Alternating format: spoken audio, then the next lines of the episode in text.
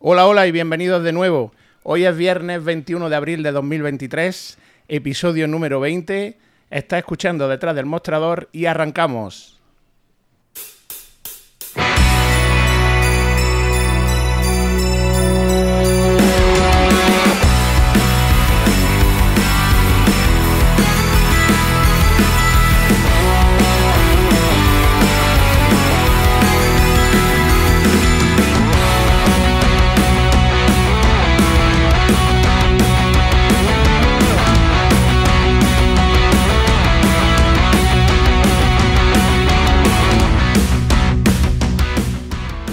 Pues muy buenas de nuevo, gente. Atención que hoy se avecina programón, ¿eh?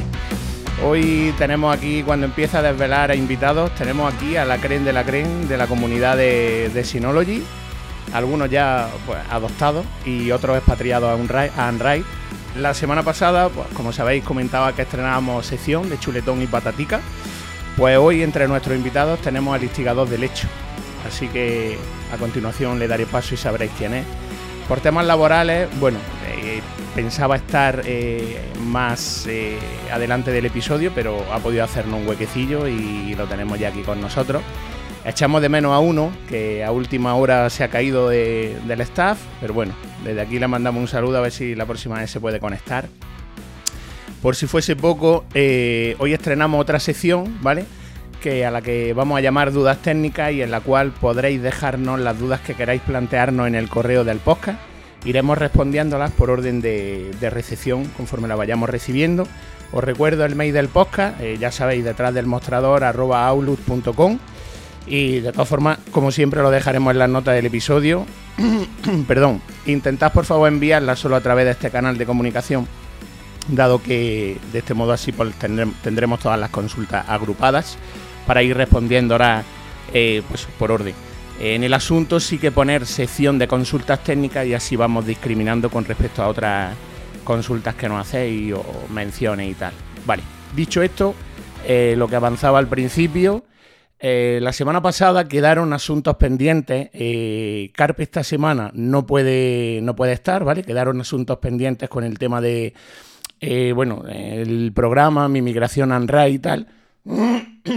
Disculpad, que he estado cantando esta noche y, tengo todavía la voz del karaoke. Eh, Carpe, como digo, eh, está esta semana en un congreso, no ha podido, no ha podido atendernos. Desde aquí le mandamos un saludaco. Eh, ya, bueno, ya sabe que le echamos de menos y, que es parte de esto. Además, sé que en su interior él nos está escuchando y sé que va a sufrir de lo lindo por no estar aquí. Pero bueno, antes de nada voy a dar la bienvenida, eh, aparte del elenco que nos visita hoy, eh, y después, si, si os parece, entro en detalles, ¿vale? Como siempre, bienvenido a mi, a mi staff, bienvenido a David, ¿qué tal? Muy buenas. Muy buena, nada, la que veo aquí hoy soy un tío mierda comparado con la gente que traemos. Esto, nada, la verdad que acojonado, ¿eh? Con tanta gente aquí. Esto ya sabes que va subiendo, va subiendo de, de nivel. De hecho, está, hemos tenido que bajar al bar de abajo a pedirle silla, porque hoy somos más que la Santa Cena, tío. Vamos a hacer, en lugar de traer mostrador, vamos a dar las charlas del mostrador. Eh, Joan, la voz aterciopelada y dulce de- del podcast. Estoy preparándome una musiquilla, tío. Lo que pasa es que estoy buscando a ver cuál. Tipo como en como en el chiringuito cuando salen los, los colaboradores, ¿sabes? Hay una que me gusta de Julio Iglesias. Ya me buscaré una para ponerte a ti. ¿Qué pasa, amigo? Bienvenido. Buenas tardes. Buenas tardes, ¿qué tal, Antonio? Mie- Miedo me da con la musiquita de entrada. Sí, sí, voy a buscar algo, tío. Pues nada, eh, hoy se presenta un capítulo bastante, bastante prometedor. Eh, como dijimos, eh, puede- va a ser histórico y, y va a ser muy apasionante, ¿no? Los invitados de hoy, la verdad es que, ojito, ¿no? Sí, sí. Aquí el nivel cada vez sube más y cada semana ponemos el listón más alto. De hecho, está que yo creo que Carpe ya es como si dijésemos el conserje de la oficina con lo que tenemos hoy aquí, ¿sabes? Así que, nada, por otro lado, pues vamos a ir presentando. Eh, nos visita también, eh, bueno, eh, un archiconocido. eh, además es un usuario súper, súper, súper activo en la comunidad Anrai. Y bueno, en cuanto lo nombre, está siempre continuamente ayudando y, comentando. De hecho, está, eh, nos tiene luego algo más adelante que contarnos. Pero en principio, gracias Dani por aceptar nuestra invitación. Bienvenido. Aplausazo al, señor Daniés, alias si lo digo, me imagino que lo conoceréis, eh, de Genout o de Gongut, ahora me corregirá si lo he dicho bien. Eh, buenas tardes, señor, bienvenido. Pues buenas tardes. En primer lugar, vamos, sí, lo has dicho bien, eh, de. Soy un usuario bastante activo del grupo de Synology. Así más personalmente, que por si lo queréis saber, soy ingeniero de sistemas de telecomunicaciones y actualmente trabajo como desarrollador software en una empresa, vaya, que desarrolla software propio.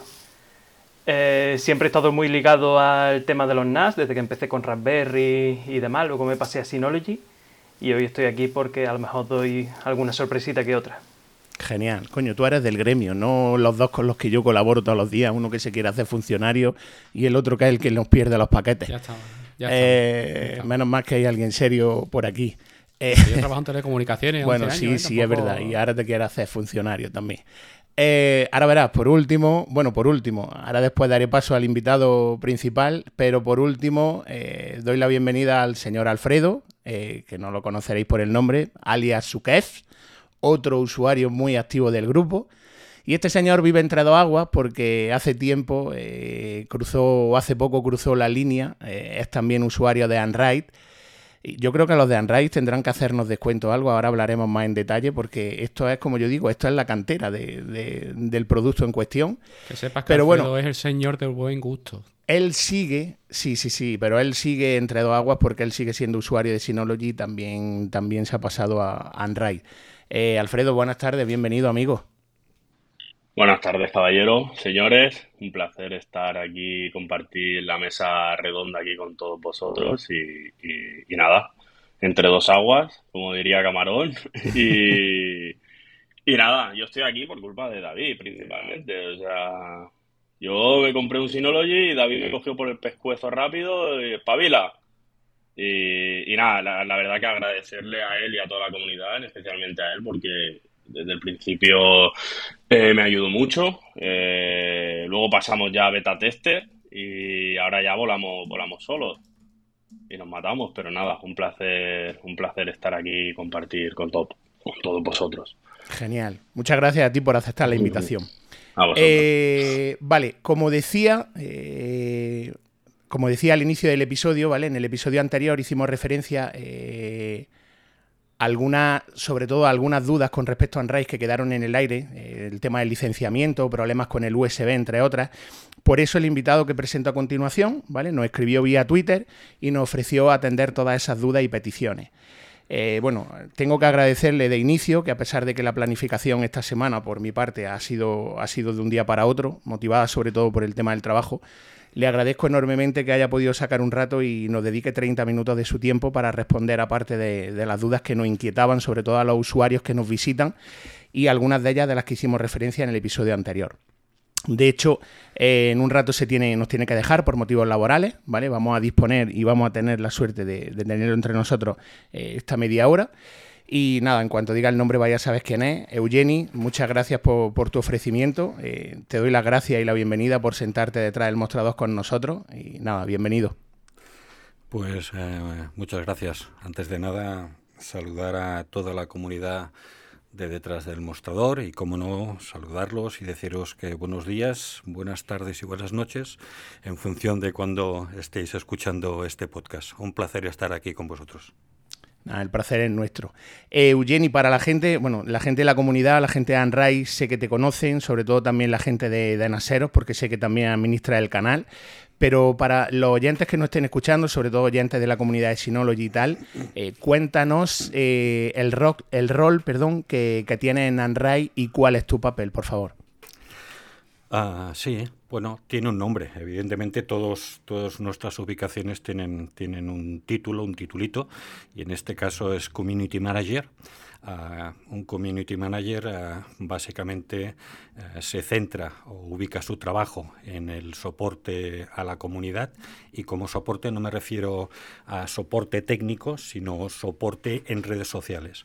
¿vale? El community manager, en este caso, eh, lo que sobrecae sobre mí eh, por parte de, de que es la casa madre de, de Como sabéis, Unwrite es el producto, el producto estrella de LimeTech, pues sobre este, sobre este reconocimiento pues recae lo que es el acompañamiento de la comunidad internacional y en este caso pues también soy administrador de, de la comunidad y del grupo de Unriders en España y paralelamente coordino los grupos internacionales de Portugal, España, Francia, Alemania e Italia.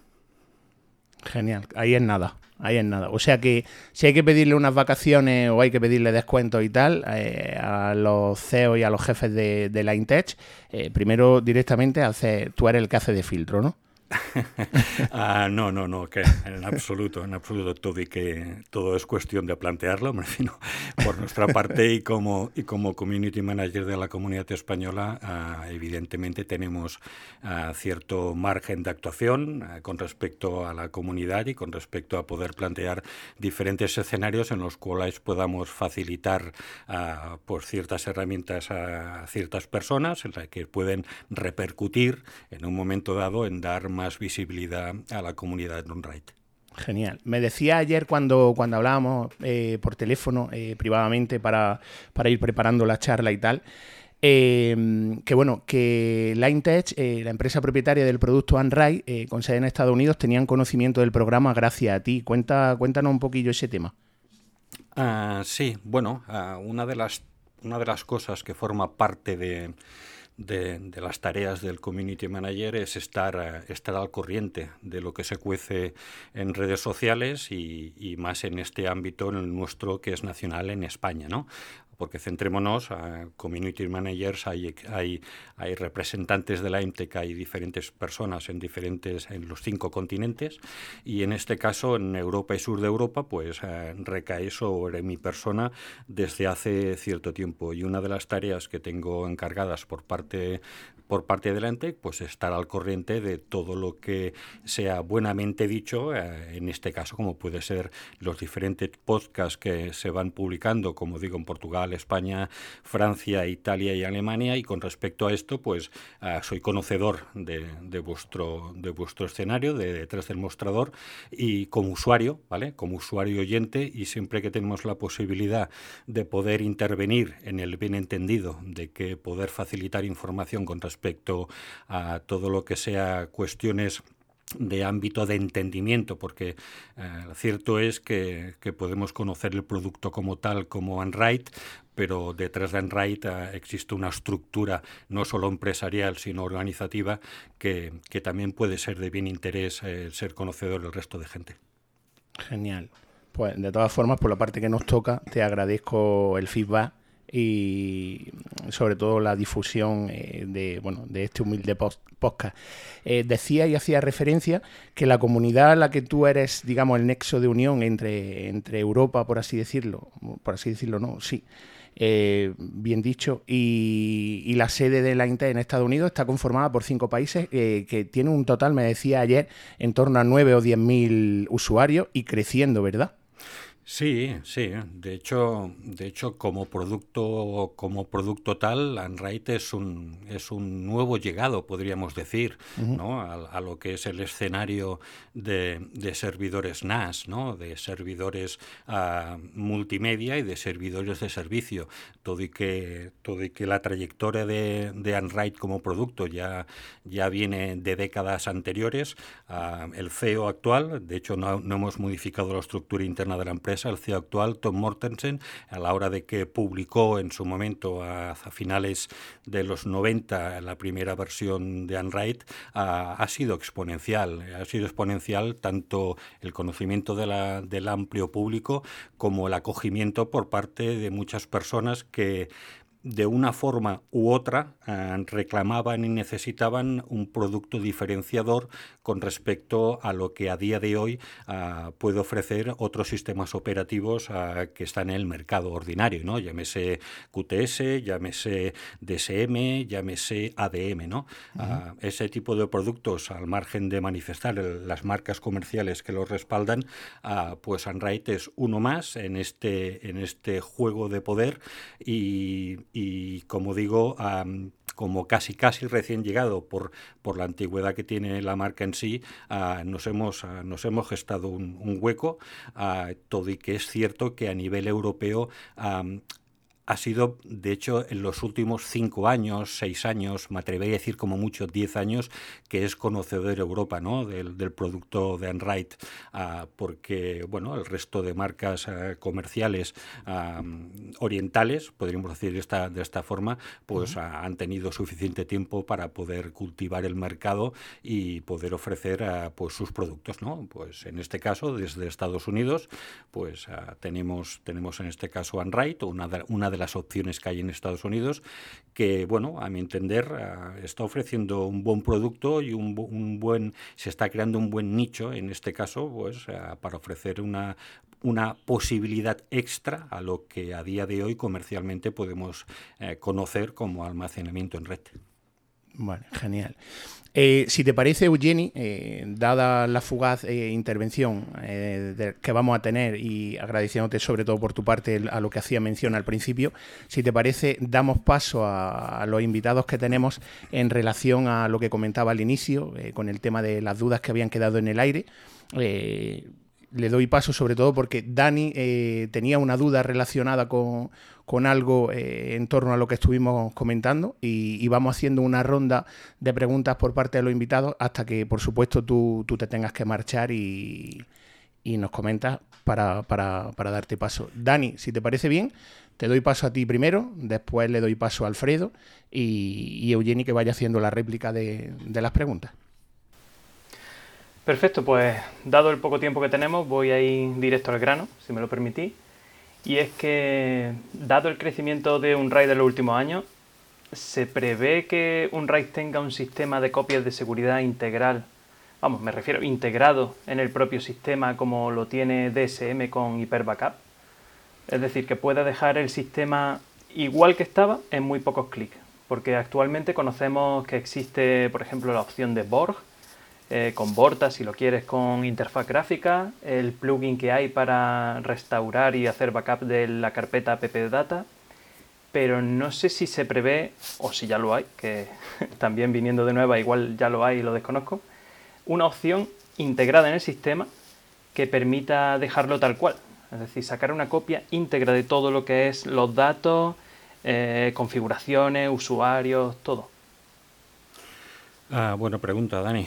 Buena pregunta. bueno, aprovecho para saludarte. Yo como, yo como tú también soy, soy ingeniero de sistemas. Ah, lo que pasa que por la edad que tengo, pues eh, seguramente tengo yo, actualmente haré dentro de poco haré 57 años, por tanto, por lo que veo en las imágenes soy un poco, un poco, solo un poquito, ¿eh? solo un poquito mayor que tú. Ah, por tanto, ¿Por qué me refiero a eso? Porque profesionalmente, a, la margen de, la dedicación, dedicación personal que, doy a la IMTEC en España, profesionalmente, mm, evidentemente me dedico a algo, ¿no? me gano la vida por algún sitio, en este caso trabajo en la administración pública y en este caso audito a nivel de seguridad sistemas informáticos de, gran tamaño. ¿vale? me refiero para grupos de, para grupos y colectivos de, gran de gran índole. Ah, dicho esto, la versión, la respuesta rápida y corta es no. ¿Vale? Ahora mismo no tenemos en hoja de ruta la integración de ningún sistema de backup que venga implícito en. Ah, pero eso no es eh, en absoluto eh, un punto y final, ¿vale? En absoluto es un punto y final. ¿Por qué? Porque si algo ha caracterizado y, es la, y además tenemos como impronta grabado, grabado en Unwrite es que las, las personas, ah, las comunidades, en este caso los grupos de usuarios, son los que dirigen a día de hoy a dónde va a ir a parar Unwrite. Ah, como he dicho al principio, Unright, ah, todo y que lleva ya más de 20 años en, el mercado, pero se va adaptando a las diferentes necesidades. Y una de las características de Unright ah, ha sido la libertad de elección tanto a nivel de hardware como a nivel de software. Ofrecemos un, producto, ofrecemos un sistema operativo abierto para que cualquier persona pueda adaptarse a, las necesidades económicas y, técnicas que dispongan. Como sabéis muy bien, Android, una de sus particularidades es que no, es, no necesita, no es necesario disponer de una gran máquina, no es necesario disponer de un gran hardware para poder utilizar y dar uso y disfrutar del sistema operativo de Android. Dicho esto, una, de las, una de las cuestiones que, que Android y que en este caso Lime tiene clarísimo es que tenemos oídos y escuchamos a la comunidad. las necesidades que han ido, han ido implementándose en el transcurso de los diferentes meses y me atrevo a decir los últimos años evidencian lo que acabo de decir. La evolución de Android ha ido eh, de forma además exponencial ah, con respecto a cómo han, ido reclamando a las diferentes comunidades internacionales ah, em, ampliando esas prestaciones que el sistema operativo a día de hoy ofrece, pero que a día de hoy ah, no, no, no tenemos, a día de hoy no, no tenemos implementado un sistema de backup propio pero por esa misma premisa, ¿eh? por permitir la libertad a que cada uno de los usuarios de Android puedan utilizar los ah, múltiples y diferentes sistemas de backup que quieran implementar. ¿Por qué? Porque en Android se puede implementar un sistema de backup ah, propietario, me refiero con un coste derivado de una licencia, o se puede implementar un sistema de backup, como tú muy bien has dicho, que es Borta, ¿no? que es de libre uso y distribución y en este caso pues gratuito. ¿no? y con esta premisa trabajamos. Ah, de hecho, ah, la particularidad de Android es que ah, cuando un usuario, una persona selecciona, decide hacer suyo este sistema operativo, no se está casando eh, vulgarmente dicho, con una marca, no se está casando con un hardware que a día de hoy seguramente es la, cadena y la bola que ata a muchas personas y usuarios en todo el mundo, ¿no? cuando seleccionan un sistema operativo que gobierne esa custodia de sus datos, que no olvidemos eh, es la finalidad de, Android, ¿no? porque a fin de cuentas Android no deja de ser un servidor de servicios y como servidor de servicios tiene implementado todo un compendio de, posibilidades, tanto a nivel eh, lúdico, de multimedia, o como a nivel personal, eh, el uso de, custodiar esos datos. ¿no? y aprovecho el micrófono para recordar a toda la comunidad que que el hecho de tener guardados los datos en Android no supone que no se puedan perder, no supone que no puedan cometerse errores involuntarios y personales, con la consiguiente necesidad de disponer de una copia de seguridad de, de, esos datos que tanto nos han costado y que muchos ah, pues ah, pues evidentemente no queremos ni siquiera pensar en una pérdida de datos. ¿no? Y en ese sentido, pues incluso el core de, de Android está pensado en ese sentido. ¿no? Me refiero que uh, tened en cuenta que la, propia gestión del sistema de archivos de Android también es un punto diferenciador con el resto de los típicos arreglos de RAID que se pueden encontrar en otro tipo de productos. Bueno, Dani, no sé si he dado respuesta a todo lo que querías. Ah, ya te he dicho que la versión, la versión corta era no, pero eh, evidentemente tenía que explicarme porque el futuro está abierto a todas las opciones que a día de hoy podamos tener. Sí, perfectamente ha, respondido a, mi duda completamente. No eh, era... Sí. Sí, acaba, acaba, Dani, perdona no era algo que, vamos, que fuera decisivo para una migración, porque como digo y como bien has dicho tú, hay otras opciones. Así que nada, era más bien por saber si se iba a integrar de alguna manera algo nativo, pero vamos, que con los plugins y, otro tipo de programas se puede hacer sin problema. Sí, sí, sí, se puede hacer con, además con total seguridad. Me refiero que un, un Borta como el que has, eh, como el que has nombrado, tiene una suficiente ah, respaldo de la comunidad como para poder decir que es un sistema un sistema de backup fiable me refiero que ah, muchos de vosotros o algunos de vosotros ah, seguramente los utilizáis ¿no? o sois conocedores por porque os los han referido o porque estando en el grupo mismo de, la comunidad española os, os, hemos hecho referencia ¿no? sistemas hay múltiples múltiples me refiero que igual que haces tu referencia en este caso a Borta, yo en mi caso utilizo otro producto que en este caso se llama BlackBerry Backup, que es otro sistema de otro sistema de copia de seguridad, que en este caso es licenciado, hay la posibilidad de utilizarlo de, de forma gratuita con ciertas limitaciones, pero bueno, estamos todos juntos en esto y cuando existe la posibilidad, por lo menos por mi parte, cuando existe la posibilidad de poder compensar a los desarrolladores y programadores el trabajo realizado, mm, personalmente no se me caen los anillos y, no dudo en, licenciar ese software que acabó con el tiempo pues comprobando que es la herramienta que necesito. Eh, Alfredo, dispara.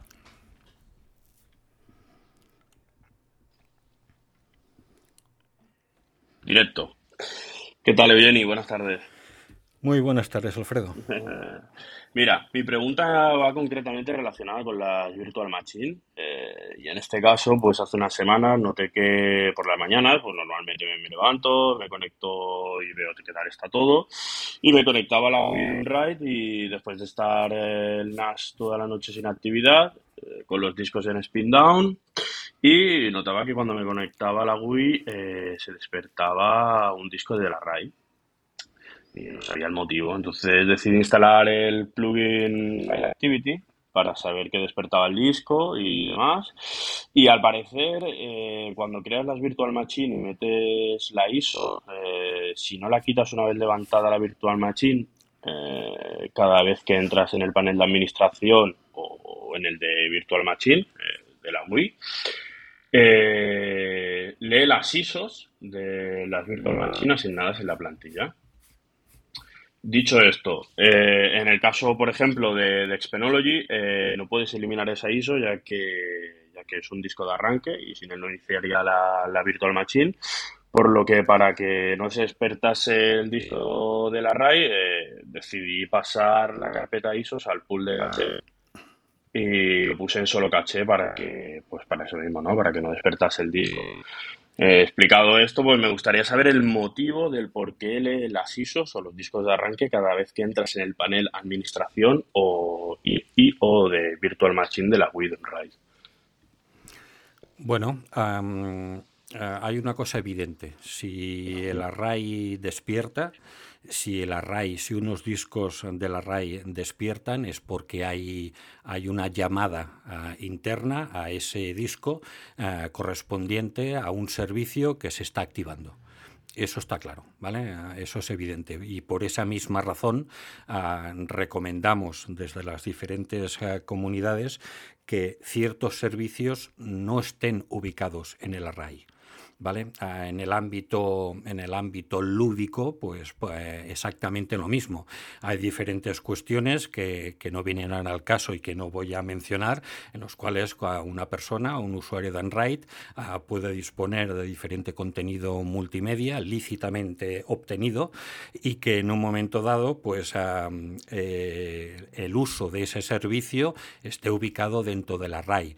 Evidentemente, eh, como servicio, pues podría estar dentro del array, pero no como contenido. Los archivos contenidos de ese servicio, uh, si por su tamaño ah, ah, no pueden estar en otro sitio, pues directamente se recomiendan ubicarlos en un pool o directamente ubicarlos en, esa caché. ¿vale? Yo a nivel personal, eh, pues lo mismo, el uso que hago de Android es a nivel eh, privado, a nivel personal, todo y que también el contenido puede ser de ámbito profesional, pero me cuido mucho de que los servicios estén ubicados en, en la ubicación, valga la redundancia, que le corresponden para evitar ah, que esa característica que, que tenemos, no en exclusiva, pero que sí ah, eh, estamos muy orgullosos de manifestar, es que el, eh, el, consumo de un servidor de Android dista mucho del consumo de cualquier otro servidor ah, con respecto al uso que se hace de, de, los propios discos, ¿no?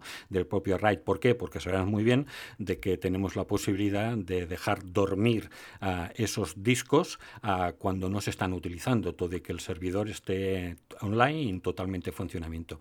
En tu caso particular, que hacemos referencia a máquinas virtuales, déjame que antes comente ciertos aspectos. Android es, un, es un, servidor, un software que se caracteriza por la amplia opción que tiene a la hora de poder, poder disponer diferentes tipos de, de servicios, como puede ser, y sabéis muy bien, el almacenamiento en red de diferentes datos personales, el hecho de utilizarlos como máquina de uso lúdico, llámese, un, podrías montar un servidor de juegos, de cualquier tipo de juegos, ¿vale? O sea, tenemos cubierto un amplio abanico de opciones que permiten que este producto como tal Android dé cobertura a las necesidades de multitud tipo de usuarios. Y no, muy, eh, no, muy, no muy tardíamente, de hecho a principios, a principio casi casi del siglo XXI, del, del 2000, se implementó el tema de poder disponer de, un, de servicios de virtualización todo y que el sistema operativo que hay detrás de Android, entiendo que sabéis que es Slackware. Slackware es una distribución de Linux que se caracteriza por ser una de las más antiguas y consolidadas distribuciones de Linux que tenemos a, día de hoy. Y como tal se tomó ah, como distribución para poder montar encima de Slackware pues el sistema operativo de Android. Una de las características de Slackware es que tardó bastante en implementar el tema de la compatibilidad con, virtualización. Eso es un hándicap, eso es un problema en absoluto, porque hemos podido desarrollar ah, ese servicio y darlo y ofrecerlo a la comunidad. Dicho esto, en este caso, cuando ubicas eh, esa ISO de ese sistema operativo en, una unidad, ah, entre comillas, virtualizada, que podría similar a, una unidad extraíble que antiguamente estaban en las torres de los ordenadores o servidores en los cuales hacían uso para lanzar esas ISO, Tú puedes mantener esa ISO directamente una vez instalado el sistema operativo, pero una vez tú ya tienes instalado el sistema operativo, puedes deshacerte de esa ISO directamente, en refiero de esa unidad. No tienes por qué mantenerla en esa unidad virtual ah, constantemente. ¿Vale? Una vez que tú lanzas la instalación del sistema operativo y ese, sistema operativo ya está operativo, ah, no necesitará el uso de esa ISO. ¿Vale? Como tal, ¿vale? Por tanto, el mantenerla, pues bueno, esa discreción del usuario y de la persona. ¿Qué ocurre cuando eh, el sistema operativo de Android detecta que hay una actividad interna con respecto a, a, una conexión que ha hecho ese usuario, ese superusuario root? Pues automáticamente lo que hace es chequear todos los servicios que estén operativos en ese momento. Eso evidentemente se realiza en fracciones de segundo, porque durante el tiempo que tú no estás conectado, es evidente que el servidor continúa estando operativo y continúa chequeando los servicios, pero a partir del momento que te haces un login directamente en el servidor, lo que hace es verificar que esos servicios estén a tu disposición. Uno de esos chequeos corresponde exactamente a, la ubicación de las imágenes ISO que corresponden a, las diferentes máquinas virtuales que tú tengas levantadas. ¿vale? Ah, en este caso no necesitarías mantener esa, esa ISO directamente online porque, porque no es necesario. ¿vale? dicho sea de paso, seguramente una de las, ah, una de las partes, y para que veáis que, nosotros hablamos con total libertad, una de las partes seguramente ah, menos desarrolladas ah, que tenemos precisamente es la virtualización. ¿vale? una de las partes que, que Android eh, eh, ofrece a la comunidad, pero que tampoco es el buque estrella de, de nuestro producto, es la parte de la virtualización. ¿Es posible virtualizar en Android? Por supuesto a la vista está que... y muy bien además. ¿eh? Que, sí, sí, que todos vosotros o muchos de vosotros utilizáis, utilizáis esa, esa parte. Además, la facilidad de uso de ese servicio a la vez facilita el uso y la, y la difusión del uso del sistema de virtualización pero que no forma parte, a ver si me entendéis, no forma parte exactamente de todo lo que corresponde a Android, ¿vale? En esta parte tenemos clarísimo que, tenemos que mejorar, clarísimo, porque a día de hoy eh, el hecho de, lanzar servicios de contenedores, dockers vulgarmente dichos, o sistemas, eh, sistemas de virtualización, pues está a la orden del día. Me refiero, todo lo que ah, esto era hasta hace pocos años terreno ah, de las empresas, a día de hoy lo tenemos en nuestros hogares. ¿no? A día de hoy una persona puede virtualizar una máquina de Windows, una máquina de Linux o o, un BSD directamente, ¿no? Me refiero que a un free BSD, me refiero que directamente se podrían, se podrían virtualizar todo tipo de máquinas. Y en ese sentido, esta próxima versión de Android, la 6.12.0, ah, nos acompaña y llegará con, novedades importantes que entiendo e imagino que no es motivo de, del podcast de hoy, que seguramente podremos desarrollar más adelante, pero que sí que no es menos cierto que, que la 6.12.0 es y será un punto diferenciador y un punto de inflexión ah, con respecto a lo que hemos tenido a día de hoy. ¿Por qué? Porque, como he dicho al principio de mi intervención, si algo caracteriza a LimeTech es que escucha a la comunidad de, de Android a nivel internacional y el hecho de implementar el sistema de, archivos Free ZFS ha sido eso. De hecho, la necesidad de, responder a las necesidades de la comunidad ah, nos llevó al, gran trabajo de, implementar un nuevo sistema de archivos al margen de los que ya soporta el sistema operativo de Android. Eso también puede dar pie, eso también, también os, lo puedo, os lo puedo adelantar, eso también puede dar pie a que algunos de los sistemas de archivos ah, actuales, como puede ser el Riser FS, ah, puedan, puedan llegar a, a desaparecer, porque lo mantenemos básicamente, eh, lo mantenemos por, por, porque es un tema heredado de, en este caso, de Slackware, ¿no? Y esa compatibilidad con versiones anteriores, pues bueno, dan pie y nos han dado pie a, a mantener uh, Riser FS al margen de XFS, de BTRFS y de Razer FS, ¿no? En este caso, como decía pero la llegada de ZFS, pues bueno, pues seguramente dará pie a que versiones anteriores y a día de hoy de poco menos uso, pues tiendan a desaparecer. Eh, Eugeni, discúlpame que te, te interrumpa. Eh, quiero, antes de, que te marche, que sé que, que estás a punto de hacerlo, eh, se ha incorporado al episodio, al programa, por motivos laborales no podía haberlo hecho antes. el otro invitado al que que teníamos, eh, teníamos pendiente para hoy, ¿vale? Eh, otro miembro activo de la comunidad de Synology, que recientemente migró también a, Android, ¿vale? Eh, por todos conocidos, en el momento en el que diga, si digo Jesús, no lo conoce ni en su casa, pero en el momento en el que diga Wandas, seguro que la comunidad de Synology Android ya saben de quién hablo. Él es el señor de los stacks de Portainer, no hay stacks que no tenga. Y él quería hacerte una pregunta eh, antes de que te marchases, porque sí que había tenido bastantes problemas con, el USB, eh, relacionado sobre todo a la hora de reiniciar y tal. Eh, me parece que era el segundo o el tercer USB. Si te parece bien, que te haga la pregunta en el momento en el que, por supuesto, te tengas que ir, tú eres el que mandas. Jesús, buenas tardes, bienvenido, amigo. gracias por pasarte por aquí y tienes autopista libre con, con Eugeni.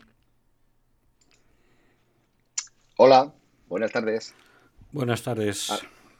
A, ver, Eugeni, bueno, voy a ir al grano porque sé que tu tiempo es limitado. Mm, en general, muy bien. El único problema que yo he tenido, sobre todo, ha sido en algún reinicio, me ha salido un error del USB que me pone que no se puede utilizar ni la lectura ni la escritura. En un principio me quedé un poco mosqueado, pero bueno, seguí montando algún servicio. Total que cuando reinicié el equipo otra vez, pues todo lo que había realizado se había perdido. entonces comprendí que al no tener lectura y escritura, todo lo que realizaba, mientras me salía ese error, no, no valía para nada. Eh, probé, quité el USB, lo miré en, un ordenador con Windows y el USB estaba bien, lo cambié de puerto y funcionó. Y al mes o así, en otro reinicio, otra vez me volvió a salir el error, nada, lo volví a mirar y estaba bien y lo volví a poner. Y bueno, a raíz de eso, pues claro, me informé cómo sustituir el USB y bueno, pues parece más complejo de lo que yo pensaba. O sea, que no es llegar, eh, porque en un principio yo creía que era simplemente con la, herramienta que hay para crear el, el USB, era suficiente pero veo que no, había que también hay que poner el GUID del USB nuevo y para que para migrar. Y otra cosa que me dejó un poco también así es que si quieres hacer un segundo cambio de USB, porque por lo que sea se te ha estropeado lo que sea, tienes que mandar un correo para que te lo revisen, para que te aprueben el cambio del USB. Y mientras tanto, claro, te quedas, el array está detenido. Eso era. Bueno, no me es desconocido, no me es desconocido el caso y no me es desconocido porque evidentemente los, ah, los, centenares de miles de usuarios de Android en todo el mundo, eh, si algo se caracteriza es que no hay dos máquinas iguales, ¿vale? Porque realmente nos vendemos así, ¿vale? Desde, desde Unraid nos vendemos así.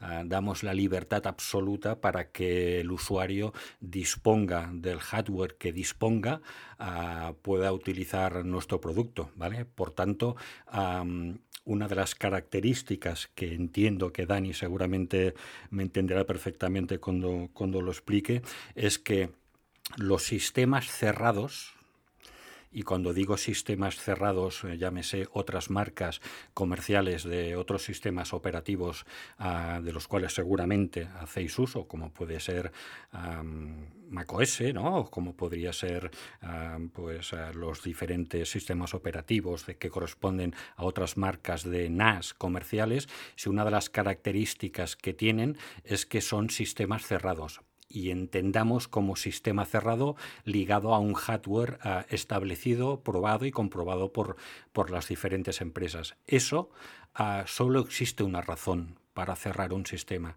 Ah, y de las principales razones es minimizar el impacto de las incidencias que haya con respecto a un hardware variado. Cuando tú tienes eh, planteado un sistema operativo que puede disponer de cualquier hardware a día de hoy, ah, y me costaría mucho encontrar un hardware en el cual no corriera en RAID, con sus diferentes casuísticas, ah, lo que hace realmente es abrir ese, esa caja de Pandora, ese melón, para que las diferentes incidencias que se puedan producir con respecto al hardware sean de carácter infinito. ¿Vale? Eh, no existen dos incidencias iguales con respecto a un usuario, a no ser que, tenga dos servidores exactamente iguales o tres servidores exactamente iguales, como podría ser eh, mi caso. ¿no? Mi caso a lo mejor es un caso especial en el cual yo utilizo una marca determinada de hardware ah, y sobre ese hardware determinado, además es hardware empresarial, con lo cual ah, cierro seguramente en muchos casos la opción a poder tener diferentes tipos de incidencias con respecto al hardware.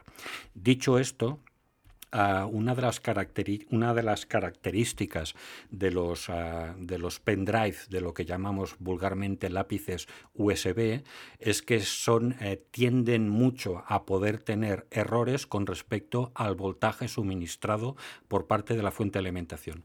Ah, el voltaje que se suministra a un USB son de 5,5 voltios, en este caso son 0,20 y tantos amperios, en el, en el caso de un uso intensivo de ese USB. ¿Por qué hago referencia a esos datos? Porque normalmente hemos identificado de que un error en el hardware USB pendrive viene directamente relacionado con una bajada o una subida de voltaje en los puertos USB, tanto externos como internos del, propio servidor. Eso repercute en que en un momento dado puede existir la posibilidad de que, de que ese USB quede, eh, podríamos decir, entre comillas, tonto Tonto me refiero de que eh, no sea reconocible en un momento dado, pero tú lo puedas desconectar, conectar a otro ordenador y ves que su funcionamiento es totalmente normal, ¿no? Ah, pero vuelves a ponerlo en la máquina original donde tenías el error y ese error persiste. Nosotros ah, tenemos desde OnRide, mm, recomendamos uh, pendrive versión 2.0. ¿Por qué 2.0 y no 3.0 o sucesivas versiones que puedan salir?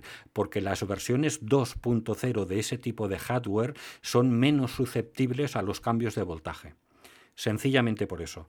No porque uh, los, los de última generación o de diferente tamaño uh, sean peores uh, a la hora de su creación en la cadena de montaje. No, en absoluto. Nos eh, recomendamos las versiones 2.0 precisamente por las características de, ese, de esos pendrive.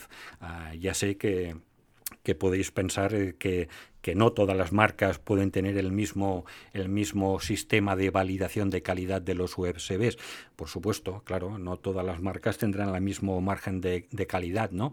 Pero, pero también por esa razón también quiero entender de que no debería a día de hoy costar encontrar, y no por el hecho de encontrar el producto, sino no debería costar encontrar por el coste que tiene un, un pendrive de, en este caso, mm, de hecho, de hecho, tened en cuenta que no recomendamos pendrive superiores a, superiores a, a 16, 32 gigas, porque básicamente porque no es necesario porque la información que se almacena en ese USB no es, uh, no debería ser, mejor dicho, uh, un tamaño de información superior a los tamaños a los cuales he hecho referencia.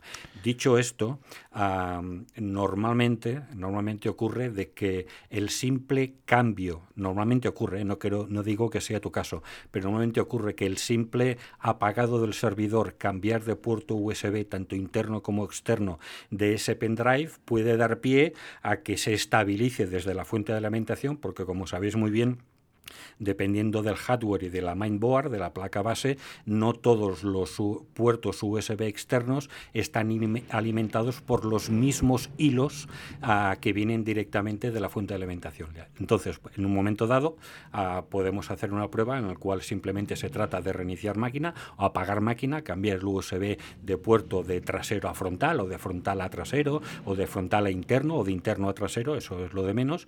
¿Para qué? Para verificar realmente de que ese USB de que ese pendrive uh, se encuentra en buenas condiciones.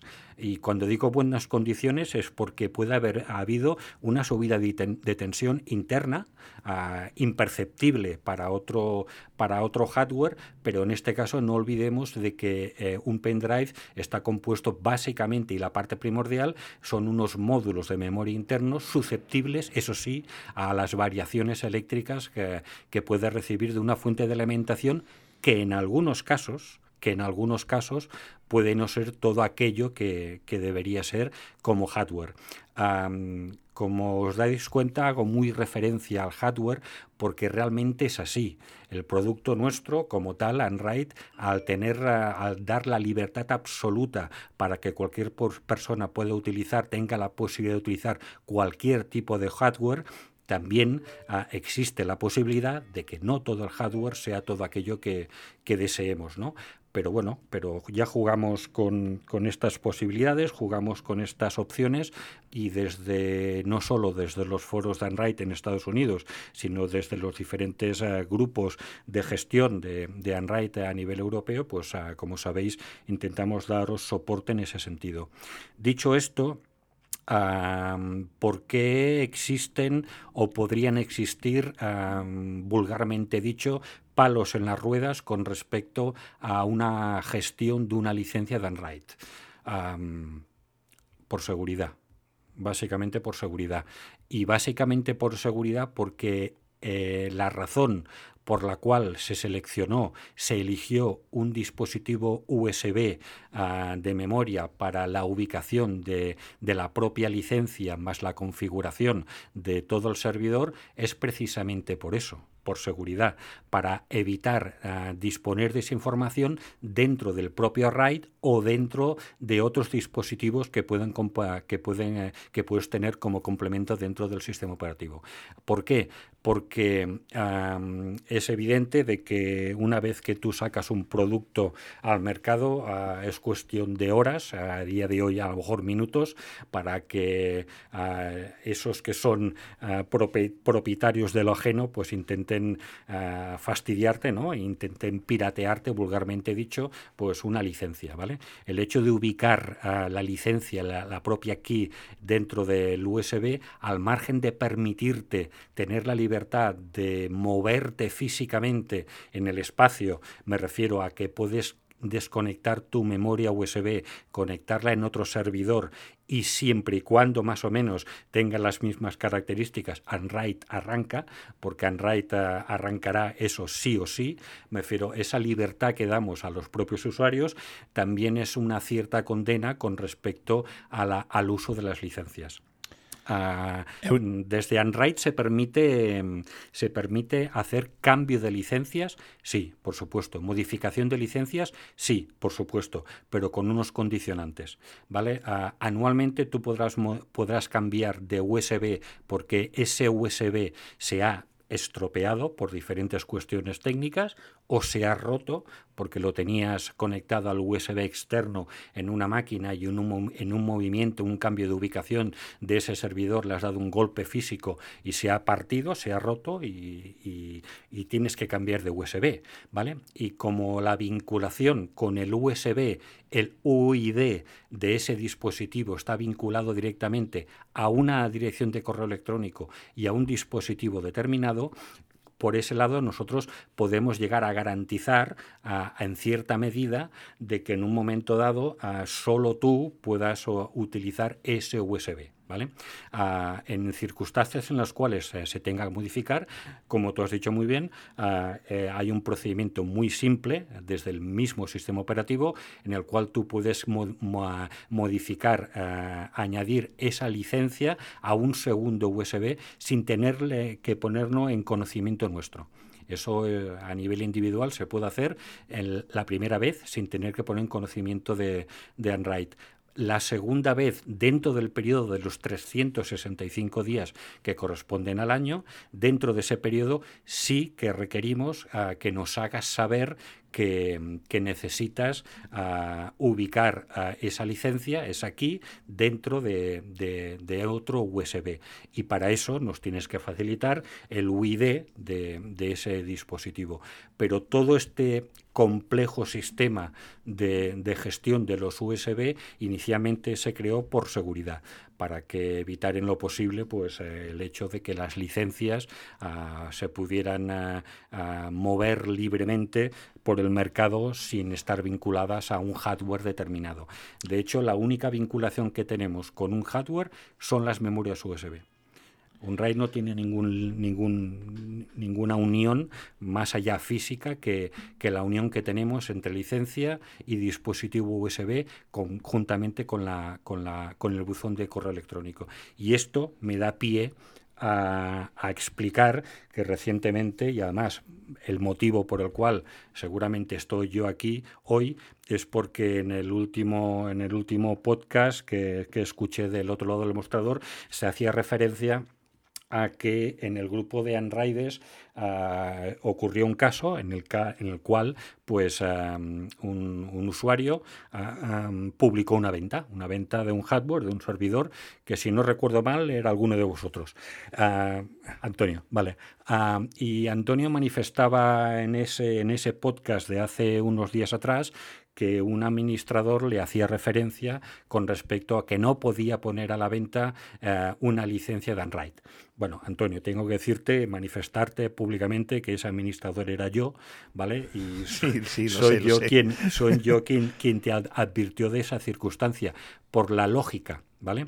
Por la lógica aplastante que te voy a explicar ahora, que es ah, tú como titular, como poseedor de una licencia de Unwrite, evidentemente, evidentemente que puedes ah, deshacerte de ella. Y más a partir del momento, como soy consciente de ello, que has dado ese paso al lado con respecto al uso de, otro sistema operativo para gestionar ah, tu ámbito, del cual soy conocedor porque escuché el podcast, como te dije, y del cual estoy totalmente de acuerdo. Me refiero, las circunstancias de cada uno son condicionantes como para que nosotros, uh, cada uno, pueda decidir dónde, dónde estamos y qué es lo que queremos. Sí, de hecho, He de decir, perdona que te corte, que mm, a posteriori no hubo ningún problema en cuanto al cambio de la misma, como luego reiteré en el grupo, porque le mandé un correo a Linetech eh, con el correo electrónico del nuevo usuario, nuevo propietario de, la misma, y fue sobre la marcha.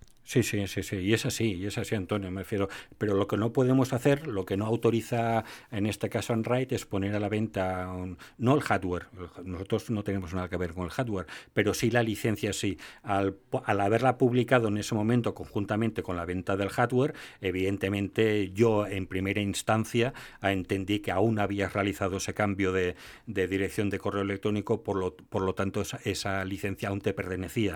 Por tanto, mm, lógicamente no se podía poner a la venta porque aún eras tú el titular. Completamente entendible. Si esa venta se realizaba, si ese cambio de, licencia se realizaba posterior a la venta del hardware, pues era bien, aquí no nadie tiene que decir porque eres tú eh, el único interesado en la venta de ese hardware y por las razones que sean, por tanto, ah, sin ningún tipo de problema. Sí, quedó aclarado perfectamente. Eh, Eugeni, sé que hemos abusado de tu tiempo y además súper amablemente y sin pestañear, porque he de decirle a los oyentes que tenemos un chat privado, que yo le dije personalmente al inicio del episodio a Eugeni que en el momento en el que tuviese que marcharse, que, me dijese, eh, me lo dijese sobre la marcha de manera interna.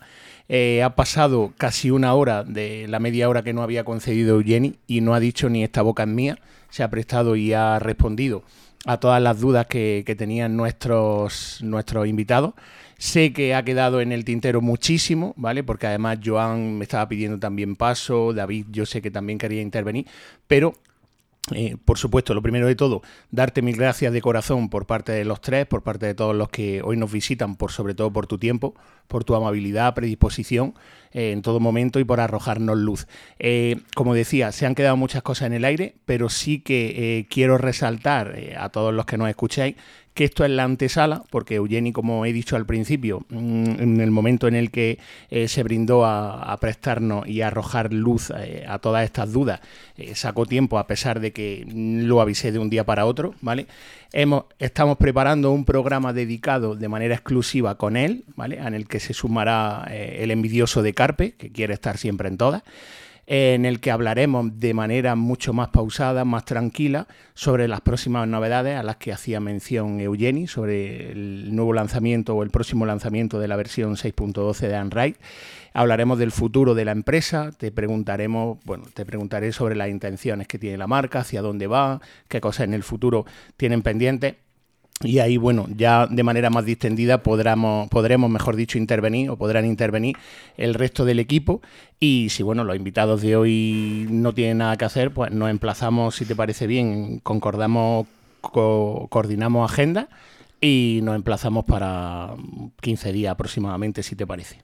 Mm, me parece muy bien. Además, tened en cuenta, Antonio y resto, y resto de contertulios que que aquí estoy básicamente y directamente para, para, dar voz y cara a un ámbito como es en este caso el de LimeTech en este caso su producto de Android.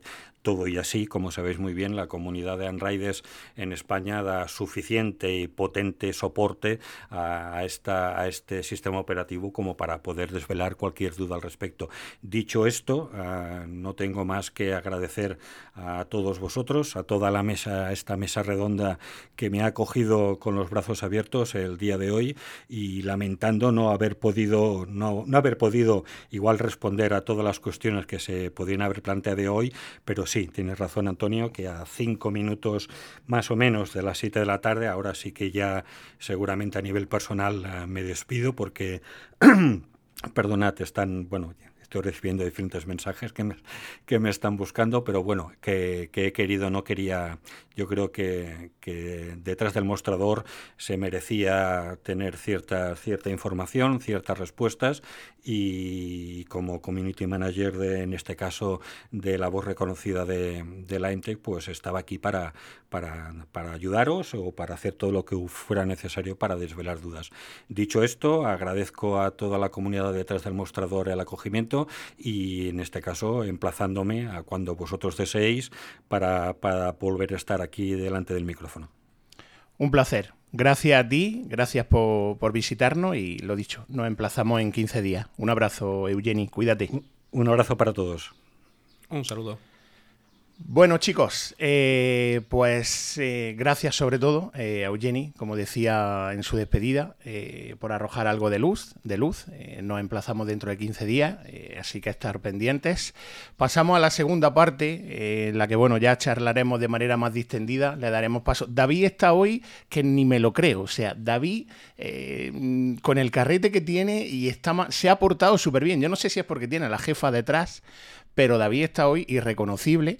He de decir que hemos recibido una masterclass por parte del señor Eugeni y nada, lo que decía, eh, avanzamos en la segunda parte del programa en la que ya vamos a hablar de manera más distendida. Voy a dar paso eh, pues, más eh, pausadamente a, nuestro invitado.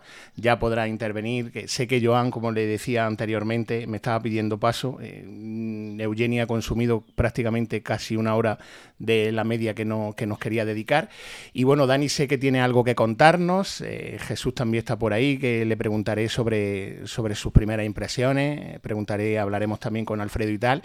Y hoy, para todos esos que continuamente estaban siempre escribiéndome, oye, ¿qué pasa con el friki de las videoconsolas, con el friki de los juegos? Bueno, pues hoy, para rizar encima más el rizo, tenemos, eh, bueno, eh, nos va a contar eh, su última adquisición, su última fricada.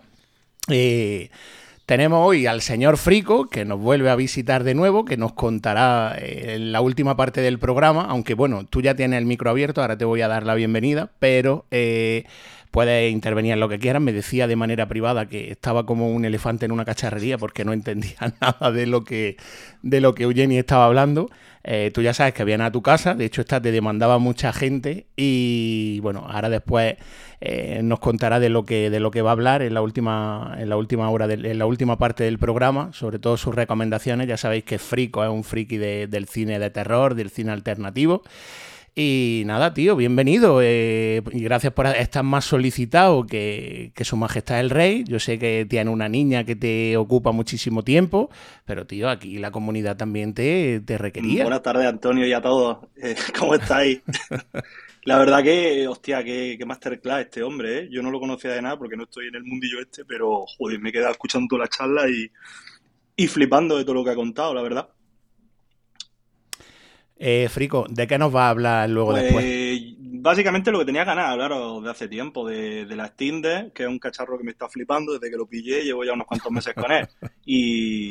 Y, me ha quitado ya la espinita de hablaros de, ella. Y bueno, aparte voy a hacer una pequeña intro de, de tres juegazos que van a salir recientemente, vamos, dentro de nada, vamos que la gente tiene que conocerlos. De hecho, la mayoría de la gente los conocerá, pero bueno, voy a comentarlos también un poquito yo. Seguro. De todas formas, tú ya tienes el micro abierto, puedes pedir intervención. Ahora, cuando nuestro invitado le demos paso y tal, si quiere intervenir a lo largo del programa, sabes que, que puede hacerlo y que está en tu casa. Eh, Joan, eh, impresiones y opiniones con respecto a la, a la masterclass de, este señor. pues yo estoy, la verdad es que estoy impresionado, porque es un pozo de sabiduría, es, es, un placer, aparte que, que Eugeni se explica, vamos, explica perfectamente. Sí que es cierto que me he quedado con las ganas de preguntar, sabíamos que teníamos poco tiempo, entonces deseando el, el siguiente episodio para, poder resolver las dudas, ¿no? Y, lo dicho, ¿no? La verdad es que ha sido un placer contar con, su presencia en el, en el, capítulo de hoy. Y, y, nada, la verdad es que he aclarado bastantes dudas, ¿vale? Sobre todo las de nuestros invitados de hoy. Eh, dudas que tiene la mayoría de la gente, ¿vale? Porque pueden parecer cosas básicas, pero es, es importante conocerlas, ¿no? Y, lo dicho, ¿no? Deseando lanzarle unas preguntas en el próximo episodio y, que nos las resuelva, ¿no? Genial. David, ¿tus impresiones? Pues nada, yo como aquí somos creadores de necesidades, mientras que estaba hablando Eugenie, pues he comprado dos pendrive 2.0 SanDisk Cruiser porque aunque a mí no me falla, pero bueno, como después costará tanto trabajo encontrarlo, pues ahí ya vienen para casa de camino. Y, nada, me parece, lo que me parece mentira es que Joan diga que tenía ganas de preguntarle y tal cuando no habla nunca en el podcast. O sea, este tío no cobra aquí en el podcast. Y hoy, hoy tenía tantas ganas de preguntarle al invitado. Venga, Joan, hombre, por favor. Hoy, tenemos, hoy tenemos un crítico de cine con criterio. Sí, sí, sí. Además, hoy tienes a tu a la horma de tu zapato, porque ya sabes que en, ya sabéis, ¿eh? ¿eh? Sí, bueno, en el grupo. Luego, David hará referencia a una recomendación que, que hacía Joanny Frico con respecto a una película, y por lo visto David la ha visto y ha dicho que, bueno, que. Es que, es que solo por eso hay que expulsarlo de, sí, sí. del grupo. Nada, nada, no, os preocupéis. No os preocupéis. Yo la, la, pondré, pondré el nombre y le diré la gente que. Yo creo que, la vea. sé, cuál va a ser la patatica de, David. No, por supuesto. Ah, no, yo no lo dudaba. yo lo entiendo a David también, ¿eh? Es que ah. la peli se las traía, vaya, quiero decir. que lo entiendo perfectamente. Pero si es que veis cada cosa, tío, que eso no tiene. Bueno, no tiene ni. no, eh, escucha. Eh, eh, es mejor ver Harry Potter. No, te no, no, ni de coña, vamos, ni de coña. No te voy a contestar ahora porque te voy a contestar en su momento. Bueno, me lo voy a callar. Eh, voy a darle paso a los protagonistas de hoy, a nuestros invitados. Eh, si os parece bien, eh, quiero, bueno, le voy a hacer una primera ronda, sobre todo a Jesús, que ha sido el último que, se ha incorporado por temas laborales. ¿Qué le ha parecido la, mm, explicación con respecto a la duda que tenía por parte de, de Eugeni? Y sobre todo darle ya, bueno, públicamente y más de manera tranquila, porque íbamos a calzón quitado para intentar que por lo menos interviniesen ellos tres. Eh, Jesús, lo dicho antes, bienvenido. Esa, ese bozarrón mañico, ese bozarrón zaragozano. Eh, gracias, hombre, por sentarte y por aceptar nuestra invitación, al igual que Dani, al igual que Alfredo. Eh, ¿Impresiones con respecto a las dudas por parte de, de Eugene? Bueno, un saludo, chicos, que al final he hablado con Eugeni y no os he dicho nada a vosotros. A ver, el bozarrón estoy un poco enfriado, o sea que el bozarrón es más por el enfriamiento que otra cosa. Pues me he quedado, vamos, me va a explotar la cabeza. Este hombre, vamos, se explica como un libro abierto. Yo creía que al final me iba a resolver las dudas, digo, se va a ir por las ramas, pero no, no, que va, que va. Lo ha dicho todo muy bien, me ha explicado perfectamente lo del... Vamos, es lo que yo pensaba, lo del USB es más que nada por el tema de pirateos y todo eso. Que me acuerdo que hablando con Suke, decía él también, no, no sé qué digo, yo creo que es por eso. Pero vamos, muy bien. Bueno, lo del tema de las películas de terror yo también querré intervenir, ¿eh? porque genial, lo de las series de terror, oh, sois un poco frikis terror, terror. Terror en el último minuto, macho. pero yo creo que habláis de Terrifier y wow. Sí, de la segunda parte, de la segunda parte de Terrifier. Pues la segunda, bueno, mira, voy a dar un adelanto. Puse los cinco primeros minutos y la quité. Vale, pues la primera y me gustó. Pero la Hombre, yo, yo te digo una cosa. Yo la vi hasta que llegara a la lavandería. Vale, la primera vez. ya, estamos con los spoilers. Ya estamos con los spoilers no, no, no, caballo de madera. Eh, eh, no he dicho nada. Me Madre mía. Todavía no he dicho nada. Cuando pasa lo que pasa en la lavandería, ¿vale? La primera vez, yo dije, esto me equivoca de película. Escúchame, no, no empecéis a adelantar acontecimientos que vamos a tratar temas que yo quiero. además que, un tema cerrado, es un tema cerrado porque, claro, algunos invitados todavía no lo habrán visto. Claro, no, y aparte yo quiero. Ahora me diréis que es mejor Terrifier que It.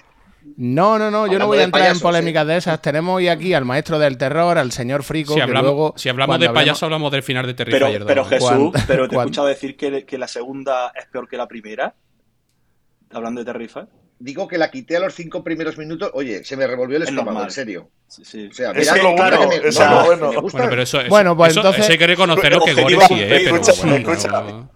Frico te, Frico te recomendará entonces el cien pies humano, seguramente. Exacto, ahí va, ahí va. Ahí va. Sí. Bueno, escúchame, para no adelantar. esa es la última parte del podcast, ¿vale? Vamos a seguir a lo que nos atañe, no empecéis que luego empezamos a mezclar temas. Yo quiero preguntarle, antes de dar paso a Dani, que tiene algo importante que contarnos de lo que vamos a charlar ahora eh, de manera distendida, eh, quiero darle paso, que lleva un rato callado, al señor Suque, a Alfredo para que nos cuente, porque estaba en el chat escribiéndonos, nada más que diciendo que bueno, que, este tío, este señor era un libro abierto, que todo de 10. Eh, Alfredo, eh, quiero tus impresiones eh, en relación a, la primera parte del podcast. Pues yo estaba como David hace poco, con las palomitas ya. Yo estaba aquí escuchando, esto daba, daba gusto. Yo estoy deseando escuchar ya el próximo programa. programa bueno, escuchar no, yo, yo ya os he lanzado el guante de invitación, ya sabéis que aquí tenéis las puertas abiertas y espero y deseo que para dentro de 15 días eh, os suméis. Ahí ya no vais a hablar los primeros porque ya no seríais los invitados, o sea, ya seríais como Carpe, unos agregados que van viniendo cada vez que le da la gana. Entonces ya ahí daremos un poco paso a Joan y a Bilito porque se han quedado sin hablar y fíjate que, aquí al sevillano le gusta más la cuerda. Eh, pero bueno, qué fama tengo que me alegro, me alegro un montón que sobre todo la primera parte del podcast, habiendo este señor eh, dedicado, habiéndonos dedicado media hora más eh, a su intervención, que haya, haya resuelto por lo menos las dudas de inicio y sobre todo más importantes que, teníamos en el tintero. ¿Cómo va tu, tus inicios en cuanto tú ya vas, digamos, viento en popa toda vela con el sistema? La verdad que, que, bueno, eh, al, principio pues me costó bastante por falta de tiempo eh, hacer la migración, porque bueno, aunque yo mantengo los dos, los, mantengo tanto el 920 como, como, como en RAID, eh, pues yo lo mantuve principalmente porque por el desconocimiento y porque Synology desde el primer día que lo, que lo conecté, pues no ha fallado ni un solo día. Eso ha sido maravilla pura. Eh, ya sé que, mm, y, entonces me costó varios meses. Eh, hacer la migración porque primero quería hacer un poco testearlo, eh, toquetearlo y ver si, si, bueno, si me aportaba esa seguridad ¿no? para tener mis datos allí. ¿Me la da? Sí, al 100%. De momento no. De momento no. Eh, ¿El por qué? Bueno, quizá estoy demasiado acostumbrado al SM eh, y eso sí que para mí es seguro. Eh, pero no he tenido ningún problema, salvo al principio, al iniciarlo. Bueno, yo compré la placa base, la tuve que devolver, vino tocada y luego al iniciarlo, ¿no? a iniciar a través del USB, pues bueno, no configurar bien la BIOS, error de capa 8 totalmente.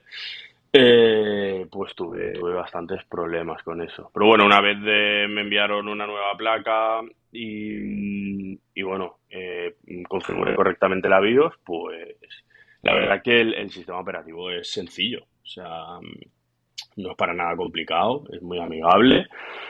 Y, y recomendarlo a todos los públicos, bueno, eh, en el caso de la gente que tenga que esté con Synology, pues yo recomendaría que antes de vender Synology, pues se compren Android o que lo prueben en cualquier. Además, no hace falta, es lo que hablado Jenny, eh, eh, no hacía falta.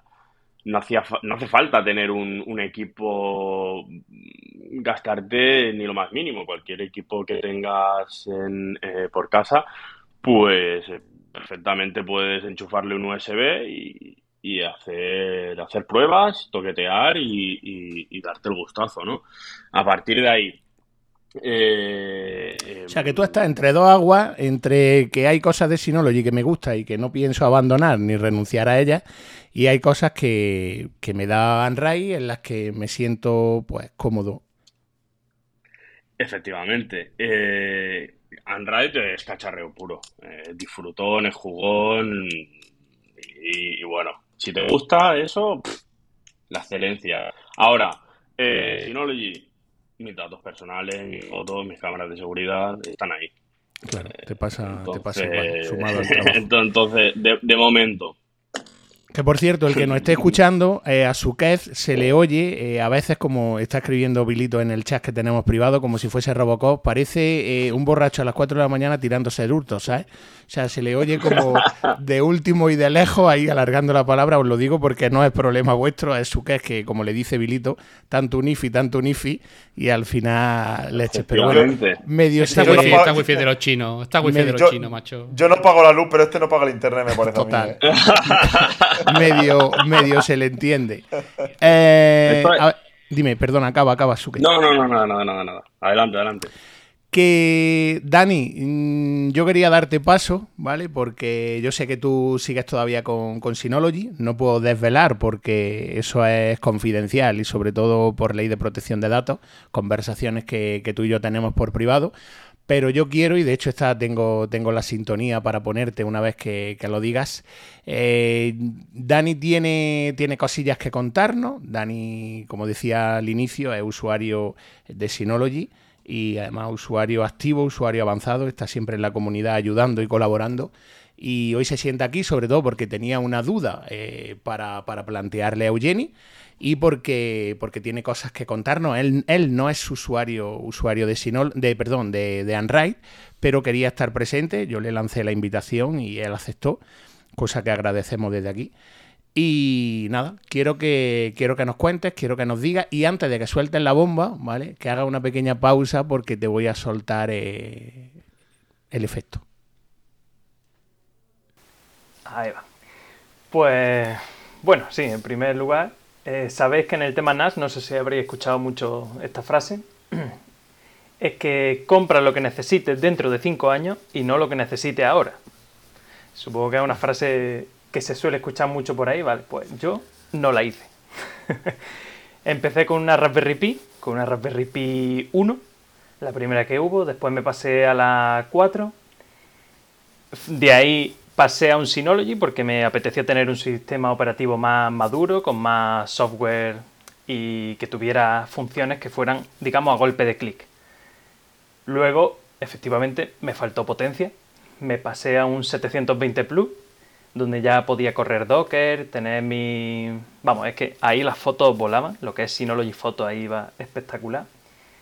Pero me pasó la otra parte, y es que me quedé corto de bahía. Me fui a un 920 Plus, y ahí es donde me encuentro ahora mismo.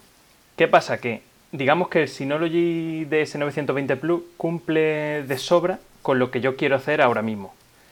Pero si quisiera pensar qué es lo que voy a necesitar dentro de 5 años, igual en Synology tendría que gastarme mucho dinero para tener ciertas características como son una red de 10G, por ejemplo, eh, un número mayor de bahías. Entonces, pues claro, llevo un mes, un mes y pico probando algo. No sé si Antonio quiere meter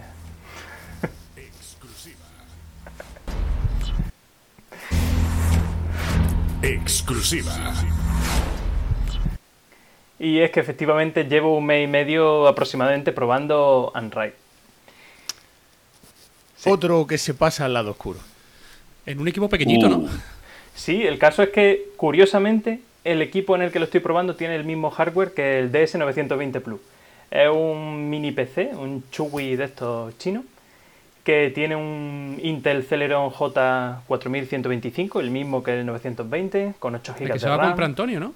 Porque Antonio dice que se va a comprar ahora un PC sí. Warringdongo para montar. Yo no sé dónde. Sí, sí, sí, justamente. Si como R-Clone no me funcione como, como yo quiero, que estábamos Joan y yo ahí luchando. De hecho, esta ya tengo, me parece que me llegaba mañana, un, un mini PC para precisamente pero... para eso, para, para, jugar complex y meter en RAI, pero ya a modo jugar, a modo churreteo. Dani, entonces, si llevas probando, eh, yo la pregunta del millón es si vas a hacer como Suke o vas a hacer como los renegados estos del diablo de Joan, Vilito y Jesús, que han vendido su Synology y ya directamente han migrado 100% a Unrise. Cuéntanos. Pues mi idea, así a priori, es una migración completa. Otro Ahí está. Ahí está. Sacar los valiente, discos, ponerlos. Como Dios manda, como Dios manda. Otro descubierto. Totalmente, Hombre, claro, aquí mariconada la precisa. Nada. Ahí está. Que luego Pero no, una... esto... Nada, sí. se nos va Antonio y viene Dani. O sea, uno por el otro. Antonio va a tener que dejar de grabar aquí. Y o sea, vamos a tener que, que meter a Dani. Bueno, el caso es que tengo una pequeña duda acerca de la migración. Nada, nada. Porque, claro, yo llevo mucho tiempo eh, dockerizando todo lo que yo usaba en Synology. El tema de, bueno, menos fotos y Synology Drive, por motivo obvio, y es que en Synology eso va genial. Pero todo lo que era proxy inverso, que si Plex, que si el tema de las páginas web, eh, en fin, toda la clase, todo el tema de servicio y demás, todo lo tengo ya dockerizado. Y claro, lo tengo en stacks de Portainer. Y claro, no sé qué ventaja tiene hacerlo con las plantillas de Unride en lugar de simplemente coger los stacks y ponerlos directamente en un portainer que ponga en Unride. Gestión directa y grabación de los parámetros, Dani. Es decir, tú borras una imagen de una plantilla, ¿vale? Y cuando vuelvas a ponerla, te dice el mismo sistema de que si quieres reinstalar con los parámetros anteriores o si quieres hacer una instalación nueva. Con lo cual, directamente, si coges un Docker mm, por probar, ¿no? Como hacemos todos, ¿no? De, oye, pues me dicen este, eh, lo pongo, lo configuro y ahora digo, no me gusta, lo quito. Y a los 25 días mm, te dicen, hostia, pues le voy a dar otra oportunidad. Nada más que tienes que darle a instalar y te, sale un parámetro que es reinstalar con los parámetros anteriores y automáticamente lo tienes funcionando.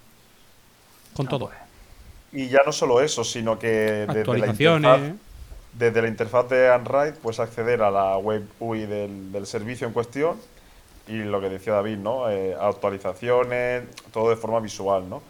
Yo en mi época de Synology, de hecho, eh, no sabía vivir sin Portainer. Es decir, era un servicio imprescindible al 100%. Y desde que uso Android, Portainer no lo he vuelto a ver, ni lo quiero volver a ver. Es decir, una vez te acostumbras a las plantillas, la verdad es que supone como un antes y un después, ¿no? Yo lo tengo hasta desinstalado. Dani, hazme caso, mira, ya, bueno, ya lo han dicho por aquí. Yo todo lo tenía en Stacks, todo, en Portainer. O sea, para mí, o sea, Portainer era Dios. Ahora lo tengo instalado, pero vamos, como si no lo tuviera. No lo abro, no lo uso. El momento que use las plantillas, en serio, ¿eh? te olvidas de Portainer para siempre. O sea, es algo, vamos, para mí es el punto fuerte de, de El tema de las plantillas es maravilloso, cómo, cómo, cómo se gestiona todo. Y Además, no tiene... incluso, incluso, perdona, eh, que incluso si tiene, tienes un instalador de, Docker Compose, que no te hace falta ni instalar Portainer. Yo te lo digo porque te, va, te vas a olvidar ¿eh? de, de Portainer. Sí, además de además que Jesús te va a pasar cualquier plantilla, o sea, eso no lo dudes, vamos. Él está como tiene la plantilla, o sea, que tú no tengas ningún problema por eso. Eso no lo dudes. Aquí hay tráfico, en el, grupo nuestro hay tráfico de plantillas, ¿eh? yo te lo digo porque Antonio pide, Antonio que era el que con menos tiempo migró. Y Antonio decía, oye, escúchame, mm, esto, esto no, toma la plantilla y echa a andar. De hecho, está, yo tengo que decir que en relación a lo que dice David, que yo he sido el que he probado y me he salido, eh, tengo que hacer referencia a que eh, para mí, eh, lo dije en el episodio anterior, es el sistema operativo que mejor gestiona Docker, ¿vale? He de decir que con el tema de plantillas te olvidas de Portainer, porque yo, al igual que el resto de, de, contertulio eh, y de compañeros, eh, yo utilizaba Portainer y parecía que saliendo de ese ecosistema no íbamos a saber vivir. Luego, eh, con las plantillas no hace uso de ello. Es un está muy, es muy cómodo y está muy bien planteado. Lo que pasa que yo en tu caso, por ejemplo, tú siendo un usuario muy activo de Synology Photos, como en su día lo era, lo era Jesús, ¿vale? Porque Jesús sí que traía por la calle la amargura diciendo, no, yo el problema que tengo sobre todo es con la mujer, el tema de las fotos. Joan, por ejemplo, ha buscado su solución, se lo ha virtualizado eh, y ha instalado DSM en máquina virtual, que por cierto le va del carajo. Eh, veas el GIF que subió a la comunidad con el Seat Panda y con el Ferrari. Me estuve descojonando dos semanas. Por eso, eh, tengo que decir que tú, por ejemplo, sí que hacía uso de, Synology Photos, Dani, hacía uso, como hacía referencia, a Drive, y luego también sé que tú, al igual que yo, eres usuario de Surveillance Station, el tema del software de gestión de, de cámaras de seguridad. ¿Cómo va a afrontar todo eso? Vale, pues en cuanto a las fotos, he probado Image, tanto el Fast Docker que vi de la comunidad como el vídeo de, David. Obviamente, súper bien explicado. De hecho, lo tuve casi instantáneamente ya puesto. Y lo he probado únicamente con mi usuario, es decir, no he metido a mis familiares ni nada, simplemente yo. También he probado hacer una, una importación de fotos de manera masiva, que con un Docker, además que hay por ahí, que se puede subir de manera masiva fotos de forma recursiva y demás. De momento parece que se va comportando bien. He visto que tiene reconocimiento de objetos, no solo de cara, algo que me gusta bastante. Eh, así que en el tema de fotos espero no arrepentirme, pero voy a ir 100% por image. Luego, en el tema de Synology Drive, pues he descubierto, vamos, la aplicación de FileRun. La verdad es que me gusta bastante. FileRun sería para utilizar la aplicación de Nextcloud en el móvil que también se integra con FileRun y va bastante bien. Y luego para el ordenador, para el tema de sincronizar, por ejemplo, una carpeta con el servidor, utilizaría la de SyncThing. Así que mapeando ambas, o sea, FileRun y SyncThing a las mismas carpetas, tú puedes soltar un archivo en el ordenador y te aparece en la aplicación del móvil. Así que... Cierto, que- sí, porque además David a mí en su momento yo usaba y necesitaba Drive y además me lo simplificó muy bien por lo que ha dicho antes, el tema de la falta de tiempo, me lo minimizó mucho y me dijo, mira, esta es- puede ser tu opción y la verdad que no llegué a probarlo, pero su- sustituía en este caso eh, la demanda que yo podría hacer de Drive. Mi caso, como ya expliqué en su momento, eran otros, era eh, el, bueno, iba a decir Acronis Backup for Business, pero bueno, sabéis lo que, lo que quiero decir, eh, el Office Backup for Business, etcétera, etcétera, todo Active, ese tipo. Backup. Active Backup for Business, el Office, etcétera, etcétera, y todo ese tipo. Em, Dani, ¿y lo de las cámaras? Ahí me pilla. Yo sé que por aquí hablaron de, además lo dije en la comunidad, hicieron referencia a un Docker, creo que Suke lo utiliza, pero a mí ese Docker me suena cuando yo jugaba de Chinorri a los videojuegos, al Shinobi, yo no lo he probado. Eh, Eso David, no en vale su, para nada. David en su No, no momento... lo uso, ¿eh? No. Vale, pues genial. Actualmente no. Gracias por, por el aporte de ambos. David en su momento eh, me creó una máquina virtual desde su Android, ¿vale? Eh, el que se ha silenciado por ahí, genial, porque había algo de ruidillo. No sé, no sé quién era. Eh, David en su momento me creó una máquina virtual. eh, al que tengo que agradecer evidentemente y me dijo dice oye Antonio pruébalo y tal porque sabe que tengo cámaras de seguridad tanto en remoto como, como en local y no tuve ocasión, pero sí que es cierto que entré, no pude agregar esas cámaras, pero entré y funcionaba. Creo que en tu caso pueda ser a lo mejor la, la mejor opción, Dani. Pues tendría que probarlo. El caso es que así a primera vista, sin tener una, o sea, un sustituto fuerte, por así decirlo, había pensado en montar el Surveillance en un DS120J, en un pequeño NAS que tengo en casa de mis padres, que ahí sí, ese sí lo voy a mantener. es para copias de seguridad, que es donde haré con Borg las copias de seguridad del sistema y de los datos más importantes. Oye, yo os pregunto aquí a todos, ahora que ha dicho Dani lo de Borg. Sinceramente, eh, ninguno de vosotros echáis de menos, Dani no, porque todavía no, no ha migrado, pero ninguno de vosotros echáis de menos, porque es que, macho, eh, sois todos como la niña del exorcista, habéis pasado al lado oscuro, menos Frigo que sigue ahí con su Steam eh, y su que, el pobre pues está entre dos aguas, ¿no echáis de verdad ninguno eh, hiper backup de menos? Todos, Pues- todos, Sí, todos, sí. todos, todos. Hiper backup. Claro. Yo Sí. tengo que decir que no. Yo tengo que decir que no. Pero tú vives a pecho, tú vives a pecho ¿Cómo se nota que eres del Barça? Eh, el del Barça No, siempre no, no. miente. No le hagáis caso. No, eh, bueno, el que no sabe levantar DSM7 en una máquina virtual. Yo, eh, bueno, menos mal que habéis sido sinceros todos, porque a mí, sinceramente, me ha dejado un poco chocado. Es que eso sí es verdad que veo súper mal, eh, o en este caso, a lo mejor, en respeto por políticas de empresa por parte de, de pero sí que eh, Eugeni nos ha dejado claramente dicho que, que no está en sus planes el hecho de, de integrar un sistema de copia de seguridad automatizado propio o propietario de, la marca. Sí que es cierto que hay programas de terceros, pero yo, por ejemplo, hago mención a cuando eh, volví a mi sistema, yo solamente metí los discos, cargué la copia y eso estaba igual que Apple, o sea, que por eso también en mi ecosistema, eh, porque me da lo que necesito.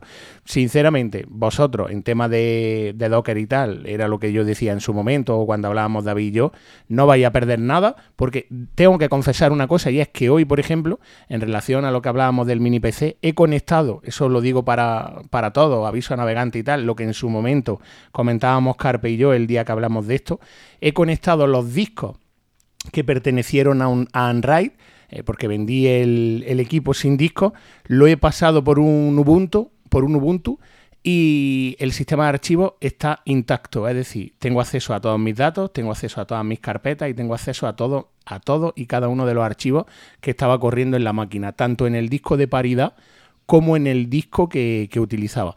Eso es fundamental porque sé que muchos de ellos preguntabais, muchos de vosotros, ¿qué pasa con los discos si puedo verlos en otro sistema eh, por el sistema de archivos que utiliza Synology? Puedes verlos, pero entre comillas, no con la misma facilidad ni con la misma eh, libertad, por así decirlo, o limpieza que utiliza Unray en ese aspecto. Pero a mí me choca el hecho de pues, las copias de seguridad propietarias. Yo te voy a decir un secreto. Ni usaba Hyper Backup ni utilizo Time Machine. Ahí lo dejo. Bueno, pues yo, yo no uso porque, vamos, con la, con la máquina de comandos no me aclaro tanto, pero Borta, vamos, Borta. Borta no, Borta no está mal. No es Borta. tan complicado, No, no. Borta. No está mal, y, no. y es es Data, y App Data es más sencillo todavía, visualmente. ¿Cuál? ¿El plugin Pero de App Data? mi- Sí, sí, sí, el plugin. Sí, se lo uso para los Docker. Pero aún así luego lo guardo todo con Borta también. No me Sí, pero lo usas Pues- para los Docker porque te para el sistema de Docker, hace la copia Eso y es. luego arranca el sistema de Docker. Borta, si no es por línea de comando, ¿vale? Eh, No, no hace eso, sino que te da, digamos, eh, la copia con, que, con avisos, ¿no? Porque como no ha parado el, los Docker para hacer la copia, Sí, pues es. puede ser que, que la, digamos, el- eh, la carpeta difiera un poco de lo que realmente hay en el contenedor. Sí, me salen unos avisos, pero vamos, Hyper-Backup tampoco detenía los contenedores. En Synology. Y también hacía copia de. Y algún- tuve que restaurar alguna carpeta. y Vamos, no han sido muchos los Docker que he tenido que restaurar, pero Ahí- no tuve problemas en su día. Aunque prefiero la, esto. la ¿eh? única puede, la única pega puede ser pues, quizás los contenedores de base de datos, que son los más delicados Sí. siempre. Sí, MariaDB. y Sí, ahí seguramente puede. Vamos, no recuerdo ahora cuál, pero sí que restauré un par y no, no tuve problemas. Que va, subir va, sí. Si, si no dan problemas ese, la base de datos. No, que va, ¿verdad? A Joan no le da problema ninguno. A ver, yo, yo tengo que agradecer eh, una vez más a, a Carpe, porque me ha ayudado esta semana a montar el Borgmatic, ¿vale? Todo por línea de comandos. Como decís, eh, con un script que te para los contenedores antes, te hace el backup, luego te los vuelve a encender, todo automatizado. Y la verdad es que es una, es una maravilla, ¿no? A, ti, Jesús, que te hace, te, te da miedo, te, da respeto en la línea de comandos, eh, te tengo que decir que, bueno, que si te interesa te lo, te lo puedo pasar. Eh, es todo automatizado, ¿vale? O sea, no tienes que ejecutar ningún comando. Y luego, para restaurar lo que es el backup, es tan fácil como con un simple comando, borg mount y la carpeta donde, que tú elijas, te monta eh, un espejo de las carpetas que te ha hecho el backup eh, y de ahí puedes coger los datos que te dé la gana, ¿no? Entonces, mm, ¿que Hyper Backup es la mejor solución? A ver, mm, sí, o sea, no, vamos a engañar a nadie. Pero en cuanto a Android, yo desde que estoy usando esta semana el, el Borgmatic, la verdad es que estoy encantado y me siento seguro. Porque sé que los datos, aparte hace las copias muy rápidas, ¿eh? Antonio, eh, echa este tío del podcast. Este tío no tiene criterio. O sea, hasta, hasta hace dos días no hacía copia de seguridad. O sea, Ya. a- Eh, Sí, eso estaba. ¿Esto, esto qué? O sea, decir, Sí. vale que no que yo no use Time Machine, pero es que este tío no hacía copia. O sea, este tío vivía ahí a, a- a pecho descubierto totalmente. O sea, que nada. Yo, Joan, solamente decirte, ¿vale? Yo ya me he vuelto muy súper cómodo, ¿vale? Y lo que estoy esperando es que tú saques un tutorial desmenuzado. Aquí, aquí hay que. Todas las críticas que se hacen, por ejemplo, que yo hago en el grupo, yo soy uno de ellos que los critica, de escúchame, vamos a colaborar todos, vamos a explicar las cosas y tal. Eh, eh, vamos a ver, yo no me lo voy a aplicar. O sea, lo digo muy claro. Yo estoy esperando que tú saques el post para yo hacerlo. Ya está. Eso es, Joan. Lo que tienes, no, a mí no me lo pases. Lo que tienes que hacer es, lo que tienes que hacer es ponerlo lo mascado a todos. O sea, Claro, Sí, lo que, lo- lo que pasa que, la- que- que- que- no, pero la, la- la parte, escucha, si, si a, si a Carpe le ha llevado dos horas explicar un Ya, poco los yo es que no pude- yo me vi el Es vídeo que en un post, en un post es totalmente imposible. O sea, si en un vídeo, eh, que aparte lo recomiendo porque yo sé que Alfredo lo ha visto también, son dos horas, pero se pasan realmente bien- eh, rápidos, ¿eh? Porque Pero aprendes. son dos horas si lo hace Carpe. Si lo hace David, ¿qué pasa? Porque Perdona, son seis. eh, la- perdona. eh, el Nuevo Testamento. Son seis. Ver, eh, Que le quiero yo pedir digo una cosa, ¿eh? Sale, sale con sudadera, con camiseta de verano, con bañador. Jesús, quería, tanga. quería hasta en decir. tanga, Sí, perdón. cojones. Que le quería, que- le quería pedir perdón a Carpe. No es que me durmiera por el tutorial, muy bueno, pero era muy largo y llevaba una hora y estaba cansado y lo dejé. El vídeo, si es que duraba dos horas. Lo tengo pendiente No, a de ver, terminar. yo o- o- os lo explico por si, por si os interesa, porque la verdad es que está muy bien. Eh, así rápido, ¿eh? Es decir, yo tengo, gracias a Carpe, tengo automatizado que cada día a las, a las 5 de la, de la madrugada, ¿vale? Eh, se me paran los contenedores que tengo en activo, solo los que tengo en activo, ¿vale? Eh, me hace el, backup completo de todo el, de todo el sistema. Eh, una vez acaba el backup, bueno, retrocedo. Cuando empieza el backup me llega una notificación a Telegram del backup se está iniciando, tal. Vale. Cuando acaba el backup, automáticamente me llega otro, otra notificación al Telegram de que la copia de seguridad ha acabado correctamente y me incluye un log, ¿vale? Para yo saber si ha ido todo bien o no. Y en ese momento me vuelve a levantar todos los contenedores que yo tenía levantados previamente. Es decir, no todos los que tengo instalados, sino los que en ese momento, antes del backup, estaban iniciados. Entonces, todo automático. Entonces, para Realmente eso... lo que te mola es que te lo notifique. A ti es lo que te mola. Pero es que eso es básico. Es decir, ¿de qué me sirve Sí, pero a mí, un a mí- a mí me lo notifica también. Es decir, yo tampoco en Pero el si otro yo no te vídeo digo de que no te de, de. Borta te lo notifica y ya está. Ahora, eso del log y tal y cual, coño, eh, ¿qué más da? Es decir, eh, si es cero, estupendo, y si es uno, pues tendrás que mirar algo. Pero No, ya no, está. eh, ya- Que ya te a ver digo si yo necesitas tú ahora el que, te, que te por las mañanas tu novia te pueda leer el log para que te diga, oye, que la copia de seguridad esta noche la he hecho perfecta. Eh, Hombre, eh, esto no no sé, si a, es. ti, si a ti te falla el backup de esta noche, querrás saber el por qué, ¿no? Pues si ya lo tienes en tu Telegram, pues más fácil imposible.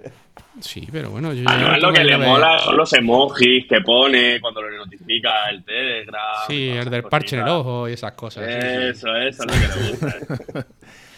Sí, sí. Bueno, para cerrar esta. yo, yo, no, yo no voy a cerrar, espérate, Dani, eh, ya que vas a salir, vas a comprar, eh, ¿qué, has, qué has montado? ¿Qué vas a montar? Cuéntanos, cuéntanos.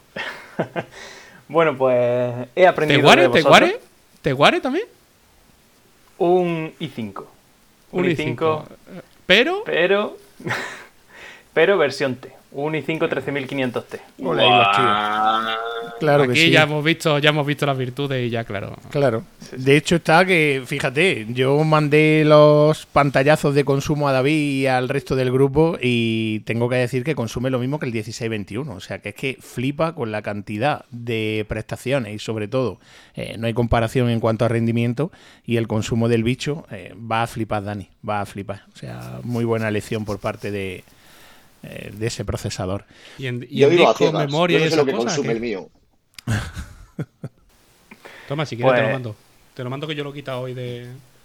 Yo lo he quitado hoy del, Sí, del sí. SAI. Me tengo, que, me tengo que comprar uno de esos porque Pues el- tengo varios, pero no me miden los consumos. El tuyo tiene que consumir lo mismo que el de David, porque o lo mismo que el de Joan, porque tiene el mismo el mismo procesador. Viene a consumir Unos una media de 68 entre vatios, 50 y 70. 70 aproximadamente, en función de los picos y tal. eso. Si transcodifica o utilizas mucho el tema de Plex, pues ahí sí que sube la demanda de consumo, pero en condiciones generales puede estar en torno a 50, 70.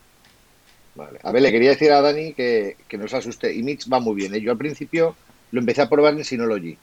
Y es verdad que no me iba fino. Pero una vez lo monté en Unray, no he tenido ningún problema con él. Sigo usando, yo también tengo máquina virtual de, de Synology, igual que Joan. Y tengo la aplicación de Synology Photos, sobre todo porque mi mujer lo usa mucho. Y de Imix de momento no quiere saber nada. A ver si poco a poco la voy convenciendo. A ver. Pero, pero no, no, va muy bien y yo por mí, si por mí fuera, no usaría ya Synology Photos. Es verdad, o sea, es lo único que me, me tenía un poco preocupado y funciona bien, ¿eh? Image.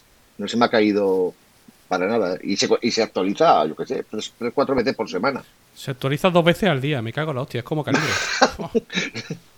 Oh. Oh, Sí, es eso es lo tremendo. único, Además, cada actualización, cada actualización es de 800, 900 megas, un giga, ¿eh? O sea que, que agárrate que, que, oye, que se mueve tela, el desarrollador se mueve tela, o el equipo de desarrollo, porque eso tiene que ser un equipo. Pero bueno, y todavía no está todo desatado, porque la parte de inteligencia artificial, de machine learning que van a tener con el tema de identificación, todavía no está en marcha al 100%. O sea, todavía es una versión, creo que es una versión cero todavía. O sea, que no es, no es todavía una, Está en beta, una ¿no? versión 1.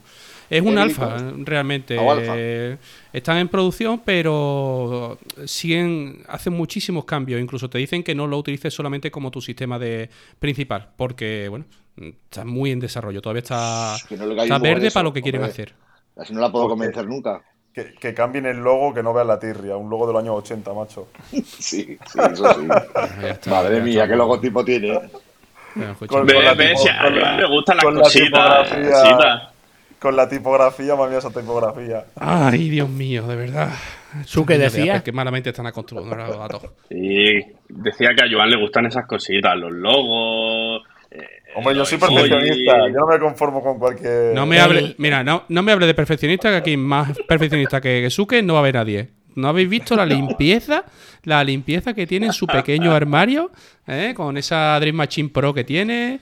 Y vamos, ya quisieran mucho, ¿vale? Tenerlo como lo tiene aquí el amigo. ¿Ah? Y esa wifi que cuando me mandó pantallazo a mí, desde entonces estoy soñando con los Unify y eso por aquí. Sí. No, pero Joan, Joan, Joan me dijo que se quería pasar también a Unifi. Pero, Qué bueno, pero no sé. La, la Yo interfaz- creo que la le, está subvenciona, le subvenciona a Asus o algo como a otros. Pero escúchame, o pero escúchame, eh, Alfredo. Ta- Tanto unif, tanto unif y tanta polla y se te escucha el, el peor que nadie, macho. Eso es el micro, hombre. Es más, es más, es más, aquí le voy a dar la razón a David. Esto es el micro de mierda de Apple, o sea, estos son Sí, sí. tres mm, basurilla, o sea, te gastas 200 pavos y no escucha el micro en un MacBook Pro, ni en unos AirPods 3. Pues yo, de verdad, o sea, Ponte, eh, por pon- pasarme. ponte el auricular de. Ponte eh, oír por los cascos y el micrófono del Mac. Que seguramente. Ah. No, claro. es que no está configurado, Antonio, no sabemos claro, usar sí, seguramente se te Bueno, lo bastante- vamos a perdonar, lo vamos a perdonar mejor. porque, porque es cascarón de huevo. Total. Claro, Eh, yo. Tú pruébalo y Usuario, verás, usuario patata. verás usuario cómo, patata, eh. verás cómo ahora se te oye mejor. Eh, a ver, eh, paréntesis, antes de seguir y dar paso Oye, a... no, no, no, no hemos acabado todavía. No, no, si hemos acabado, 13500T, sí, eh. no, Si no, hemos- 13500T, 32, pero- 64 de RAM. De momento, 64. 32 en un módulo. Le sobra. Ahí está. Ahí está. No sea, no sea un enfermo como esta gente. En una semana otro de 32. No, no, no, enfermo no. Espérate, a la semana siguiente 64 ya. Eso hice Que yo. en no una semana falta. me pillé de otro módulo. Que no hace falta. Se puede poner, la RAM se puede poner al 80% y no pasa nada. Tú no te preocupes. Bueno. Después, disco, me imagino que. Pues Gordito, los de ¿no? Synology, que son los 4 Seagate Exos de 14 terabytes. Agua. Y dos NVMe de 500 y un SSD Ah. de 1 tera SATA, Yeah. ya para descarga en caliente de la ISO de. Pero los NVMe de, de 3.0 o como los de Joan, de los de 7300 gorditos ahí. Estos son lentitos, son de 3.0, de 3 Como GB y medio. O sea, tú vas a tener un equipo más o menos como el mío. Yo te, yo te comento, yo ahí mm, 500 te va a quedar cortito. ¿Vale? No es por nada, sino porque al final lo montas en un pool con un RAID 0 y quieras o no, cuando te metas máquinas virtuales o te metas tal que quieras ejecutar desde los NVMe es cuando más vas a sufrir. ¿Vale? Y Docker sí es verdad que la carpeta de Docker por al final crece mucho. ¿Vale? Pero bueno, ya te digo, eso es fácil. Es decir, yo tengo pensado por ahí, el otro día estuve viendo, hay una tarjeta en Amazon de 19 pavos que le puedo meter los dos NVMe 3.0 y la placa te va a soportar 4.0, con lo cual en un momento dado, si tienes que reinvertir o cualquier cosa, ¿vale? Lo puede. Es fácil de fácil y relativamente barato, que últimamente están bajando de precio los, los NVMe, ¿vale? Y, y nada, bueno, ¿y, y la torre? Pues, Escúchame, di la torre y ya muteo habilito, ¿vale? Porque Sí, que tenemos a Frico... Antonio se tenemos- está la mañana ya. Totalmente, se está subiendo a las barbas aquí. La torre, Dani. Hasta Pues- el enchufe. Es una Meshify 2. Ah, es verdad. Ah, Es verdad que yo no podía decir nada. Yo no podía Aquí decir vam- nada. vamos a lo bonito, ¿no? Sí. Creo sí. que tiene para 14 discos duros o algo así. Vamos, que es una especie de, de monstruo inmenso. No Este sé si es me otro- va a caber donde la tengo. Otro sin. eh, creando necesidades como Joan, otro sin espacio de discos duros. Eh, a ver, mm, digo lo de antes, lo de paréntesis, porque eh, esto evidentemente da paso a la segunda parte, en la que nos habíamos emplazado con, De- con, perdón, con Eugeni. Con lo cual, lo que había dicho al principio, nuestros invitados volverán. Dani ya estará seguramente o probablemente migrado, si no a punto habrá empezado. Nos contará sus impresiones. David ya podrá hablar a micro abierto y preguntarle todas las dudas que hayan quedado pendientes, eh, que yo sé que hoy está sufriendo. De todas formas, no nos vamos, seguimos, seguimos hablando, pero eh, yo quiero darle a mm, paso a Frico porque eh, había hecho un huequecillo en la agenda y quiero que nos cuente sus impresiones con la fricada esa nueva.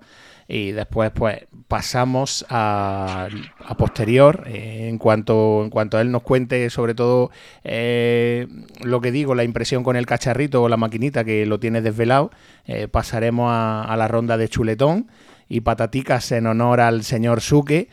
Y eh, ahí Frico tendrá mucho que decir como, como eso, como friki, valga la redundancia, de, las películas de terror, del cine ese independiente, y tendrá que decirle a Bilito alguna que otra cosa eh, de la patatica que, tiene preparado. Frico, cuéntanos en qué estás metido y lo que quería hablar del tema de la maquinita esa que te trae por, la calle La Amargura y los jueguecitos. Eh, pues vamos, Antonio. Yo lo primero de todo quería decir que estamos de enhorabuena también en los videojuegos, aparte de de, los Unray estos que estáis comentando vosotros, y es que vienen unos lanzamientos que, que, flipas, tío. Tenemos, esta semana salió el nuevo DLC, de nuevo y único DLC del Horizon Forbidden West, exclusivo de, Play 5 y Play 4, que bueno, la gente que esté en el mundillo lo, conocerá. Y es un juego que continuó las aventuras de Aloy, del segundo juego de la saga y tiene una pintaza increíble, tío. Eh, la putada es que es necesario haberse pasado el juego para poder ni siquiera catarlo y verlo, ¿vale? Porque continúa la historia directamente. Y bueno, a mí me ha pillado jugándomelo, así que no podré verlo hasta dentro de por lo menos una semana. Eh, otro juego que viene para la, para la Xbox, el, el Redfall, que es un juego de Arcane, la gente que hizo los Dishonored, eh, que a mí me, me encanta también, y el Prey, una serie de juegos así muy chulos el Deadloop, el último que ha sacado, que también está en la Play 5. Eh, y bueno, Redfall eh, va de unos cazavampiros que pues van a ir haciendo cosas de, de cazavampiros y, tiene una pintaza también increíble. Y luego para rematar, eso bueno, este viene eh, dentro de dos semanas, sale el último Zelda el Zelda Tears of the Kingdom para la Nintendo Switch, que esto va a ser un eventazo, esto va a ser el, lo que el juego que estamos esperando eh, yo creo que el 90% de la gente que jugamos videojuegos, ¿vale? Porque eh, y el primero fue una obra maestra y una saga mitiquísima y este segundo tiene una pinta también increíble, que bueno, este se, se podrá jugar en, la Nintendo Switch. Y hecho el repasito a los lanzamientos que me traen de, que, de cabeza eh, este tiempo, os quería hablar de las Tinder. que no sé si tenéis alguna, alguna referencia por aquí de la máquina, si la conocéis. Eh, sí, yo, he visto algo, yo he visto algo, pero quiero dejarte a ti para que cuentes. Eh, eh, viene a ser una videoconsola portátil. Sí, parece una consola, pero no una consola, es un PC. Es un PC de mano. Oye, antes de que te metas, antes de que te metas en berenjenal, de los siete que estamos aquí, tío, eres, estoy viendo, te la has montado de la hostia porque estás en el patio o no sé dónde hostia estás, pero estás con los cascos ahí al solecico, te falta, tío, nada más que la cerveza, porque, mm, o sea... Sí, sí, sí. Podría ir a por ella ahora y daros envidia si queréis, pero no, no. eh, eh que cuéntanos lo de la bueno, lo de la, Steam Deck ah, para mí ha sido una cosa increíble. Y es que, resumiéndolo mucho, bueno, quiero poner un poquito en contexto. Steam Deck es un PC de mano que ha sacado la compañía Valve, Bar Corporation, que es una, bueno, la empresa, mm, digamos, más sentada en el mundo del PC ¿vale? Tiene la tienda de distribución de, juegos digitales Steam, que eso sí lo conoceréis la mayoría. Y bueno, es una empresa que ya sentó cátedra, cátedra con esto, con la distribución de juegos en, el mundillo del PC y aparte, pues bueno, con sus propios videojuegos. Con el primer Half-Life, por ejemplo, estableció lo que es la narrativa moderna de los juegos prácticamente a cómo se conocía a día de hoy. Ha habido iteraciones, pero siempre a partir de, de lo que hizo Half-Life. Eh, luego en el tema del multijugador con Counter-Strike, pues, ¿qué voy a decir? Counter-Strike, quien no conoce a Counter-Strike. Ahora viene el Counter-Strike 2, de hecho, que, bueno, será un eventazo también. Eh, eh, muy bien, muy bien ahí esa cerveza. Aunque no es cerveza, hemos dicho cerveza. Bueno. Sabía yo que le iban a llover palos habilitos, no, estás muteado. Sabía yo que te iba a decir. Yo, con, yo que os saco las palomitas saco la cerveza. Pero ¿para qué nos enseñas eso, David, por favor? Coño, es que la tenía frigorífico, mira, además puntito azul ahí, fresquita, fresquita. Nah, yo me pone una y me la... Todo salivando aquí ahora Igual, ¿eh? Un agua con gas es eso, ¿no?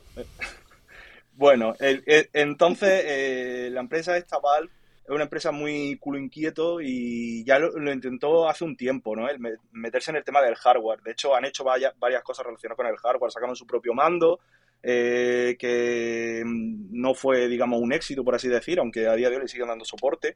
Hicieron el intento de la Steam Machine. La Steam Machine era básicamente intentar meter eh, lo que es el mundo del PC, del PC gaming, pero a los consoleros como yo, porque yo soy un consolero total. y tampoco lo consiguieron por una serie de cosas como, eh, por ejemplo, el, el, precio desorbitado que tenían, porque ellos se desentendieron, digamos, de la fabricación, la dieron a, la licenciaron, la licenciaron y otra gente, pues como Bell, su marca así del, mundillo, pues hicieron sus propias Steam Machine, que eran PC consolidados para el salón, que tenían una base Linux, porque eh, Gen Newell, el, digamos, el, el mandamás de, de Valve, eh, tuvo un desencuentro con Microsoft cuando lanzaron el, el, Windows 8. Y es que, claro, aquel sistema operativo, como todos recordaréis, fue tan bueno, tan genial, tan estupendo, que esta gente, imagínate tú dedicarte a vender juegos en una plataforma de la que tú no tienes ningún tipo de control y que de repente te saquen el Windows 8. Pues lógicamente yo me acojonaría si el pan de, de, mi casa depende de ello. Entonces, claro, este, este tío desde entonces eh, porque otra cosa no, pero es muy zorro, es muy listo. Desde entonces se puso a maquinar cómo podía hacer para no depender de, de, Microsoft, ¿vale? Y su sistema operativo. Y desde entonces el tío ha estado con, dándole, digamos, las vueltas para eh, irse a Linux de alguna forma, ¿vale? Por supuesto, nunca van a abandonar Windows, porque Windows es la base del PC gaming a día de hoy y pues, durante mucho tiempo lo será, por, por vamos, por, por razones de peso, pero sí es verdad que están dando unos pasos agigantados para no depender de esto. Y diréis, ¿por qué me cuentas este tío todo este rollo eh, para hablarme de la Steam Deck? Pues porque la Steam Deck, eh, mirando más allá de lo que es, ¿vale? Que ahora explicaré así lo que es, tampoco tiene mucha historia. Para mí lo más interesante es esto, y es eh, David contra Goliath un poco, aunque bueno, es un David un poco, bueno, es una pelea de Kaiju más bien, es Gojira contra Gamera. Básicamente es Steam diciendo yo no quiero depender de Microsoft y voy a hacerlo como sea. Y al final la Steam es un paso más, el paso digamos más acertado de más para no depender de ellos.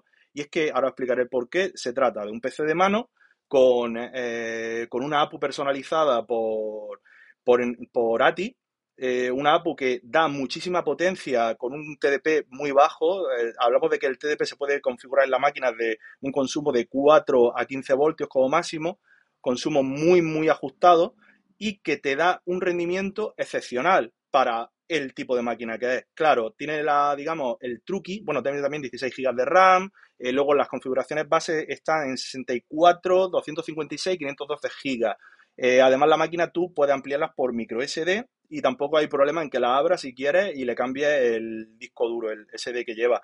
Eh, yo, yo, lo he hecho de eh, SD, no, el, el NVM2. Eso te lo iba a preguntar yo porque eso lo he visto en Twitter. Sí, se, puede cambiar muy fácil. De hecho, yo he cambiado la, la mía y la de un colega.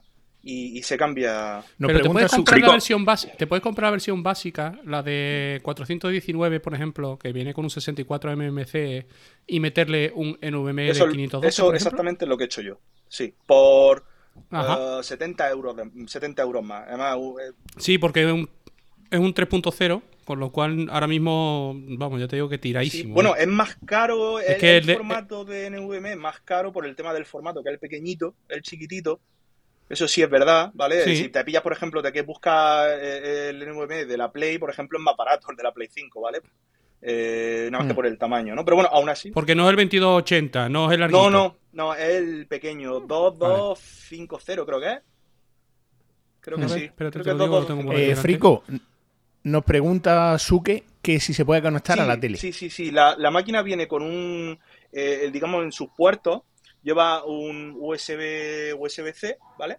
y a través de este USB-C con un ladrón podemos conectar lo que, lo que queremos, a lo que queramos. De hecho, la propia Valve, eh, vende un dock con el que, yo lo tengo ahí dentro, eh, con el cual pues lo puedes conectar a televisión, monitor, lo que tú quieras. Además que soporta, tiene soporte para FreeSync, eh, salida hasta 4K y demás. Salida hasta 4K con truco, ¿vale? Porque lógicamente esta máquina no está preparada para mover 4K y de hecho uno de los secretos que tiene y para poder tener un consumo tan bajo que la batería te dure relativamente bien, dependiendo también del tipo de juego, ¿no? Lógicamente, si juega a un Loop Hero en 2D con gráficos, ya ves tú, súper simples, que es lo que estaba yo jugando ahora, eh, lógicamente a lo mejor te dura la batería 8 horas o, o, 10 si le ajusta el TDP, le baja gráficos porque no te hacen falta para nada, le bajas eh, eh, le bajan los, los hercios al panel, los FPS a lo que estás trabajando.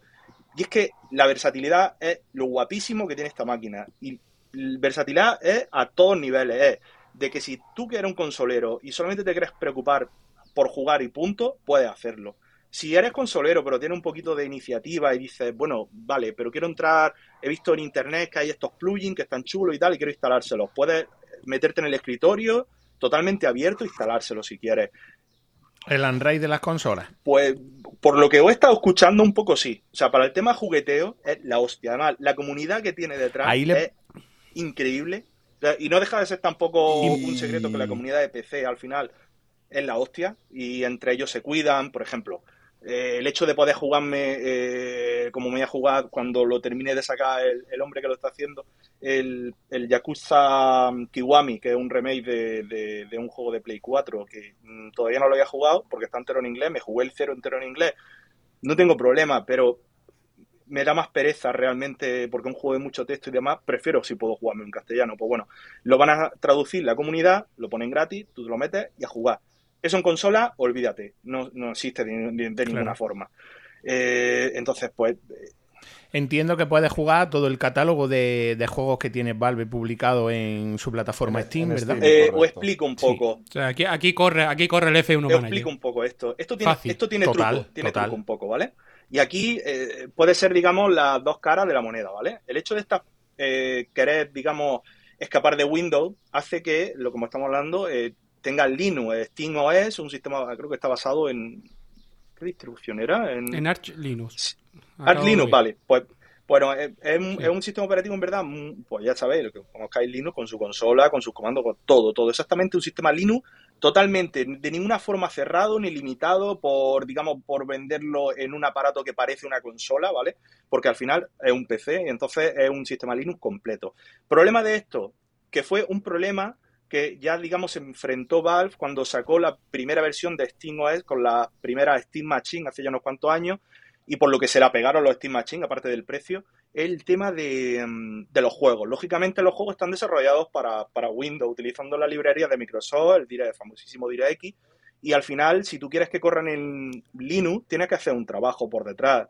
Y al final Valve lo que ha hecho no, porque claro, en un principio lo que hizo fue dejar ese trabajo a los desarrolladores y el desarrollador va a decir, mira, mm, yo de aquí va a pegarme una hora de curro portando un juego que esto vale una pasta, ¿sabes? Para que luego me lo compren cuatro matados, cuatro frikis directamente, no me va a comprar más, ni de coña, Valve. Así se la pegaron la Steam Machine. Entonces Valve dijo, si la montaña no va a Mahoma, o sea, no, si Mahoma no va a montaña, Mahoma, mm, la montaña irá a Mahoma. ¿Y qué ha hecho? Ha hecho una capa de compatibilidad que es la hostia y al final es como, para que, para que la gente de aquí, que bueno, que estaría mucho metido en el tema de Apple, eh, me entendáis, es como un Rosetta para juegos. Ellos lo llaman Proton, ¿vale? Y al final es una capa de compatibilidad que está basada en Wine, que también es muy famosa, la, la capa de compatibilidad para poder jugar en, en, a juegos de Windows en Linux es un desarrollo abierto, lo tenéis en GitHub, además con mucho aporte de la comunidad. Eh, tiene una rama oficial, que es la que se encarga la misma Valve, en la cual te van actualizando. Y ahí, ahí, o sea, quiero decir, le dan una caña que flipas, porque digamos ellos van haciendo una retrocompatibilidad mirando hacia atrás, teniendo en cuenta todos los lanzamientos presentes y además con un ojo especial en los lanzamientos gordos importantes. Es decir, si sale la demo del Resident Evil 4 publicada por Cascon un miércoles por la noche después de anunciarlo en una conferencia, esa demo funciona como vaya a funcionar en un PC de estas características, ¿vale? A lo mejor ni funciona, pero en este caso, bajo la capa de compatibilidad que tenían normal, funcionaba, ¿vale? Tiraba más o menos. Bueno, pero es que al día siguiente, es decir, en menos de 24 horas, ya había un Proton Hotfix hecho por la misma Valve para que te fuera perfectamente.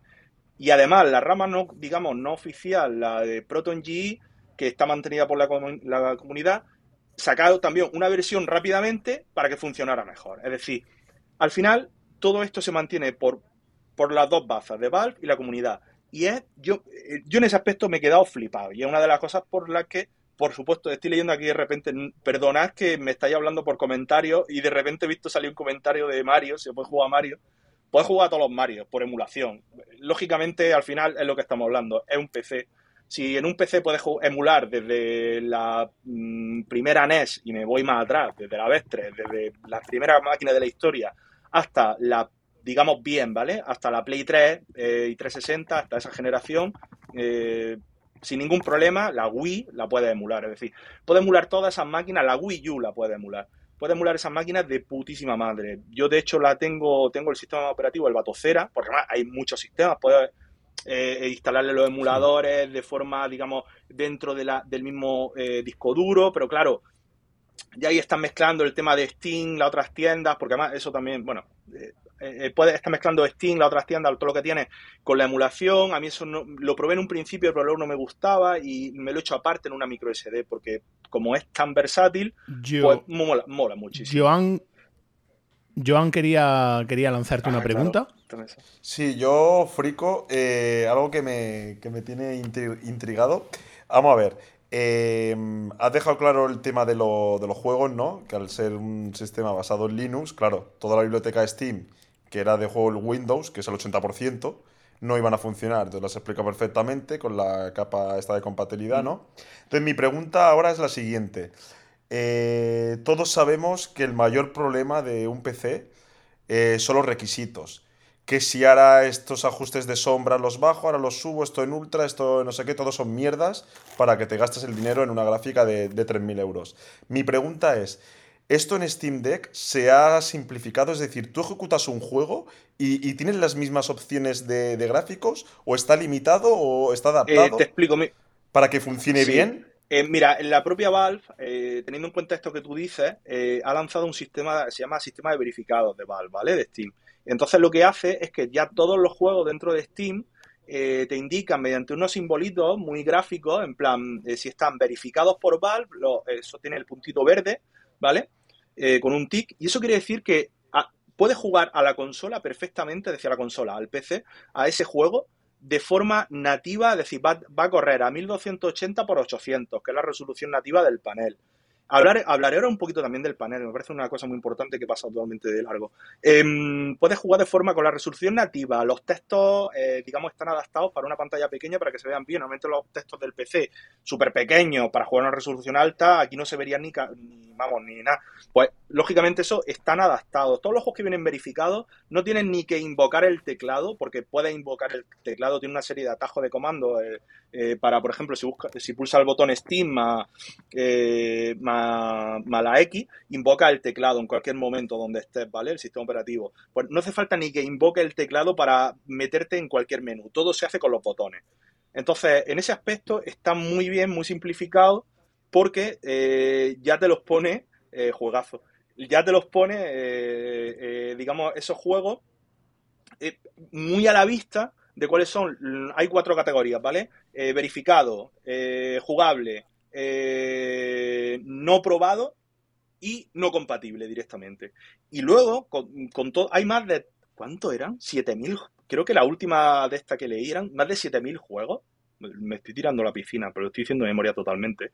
Pero bueno, una, una barbaridad. O sea, quiero decir, creo que sí eran 7.000 juegos ya verificados para Steam. La consola, bueno, el PC, lleva ya un año. Eh, de hecho, hace poco fue su primer aniversario. Valve hizo la primera rebaja de precio que se ha hecho nunca en la máquina y, bueno, y ya la ha vuelto a subir a su precio normal estándar para celebrar esto.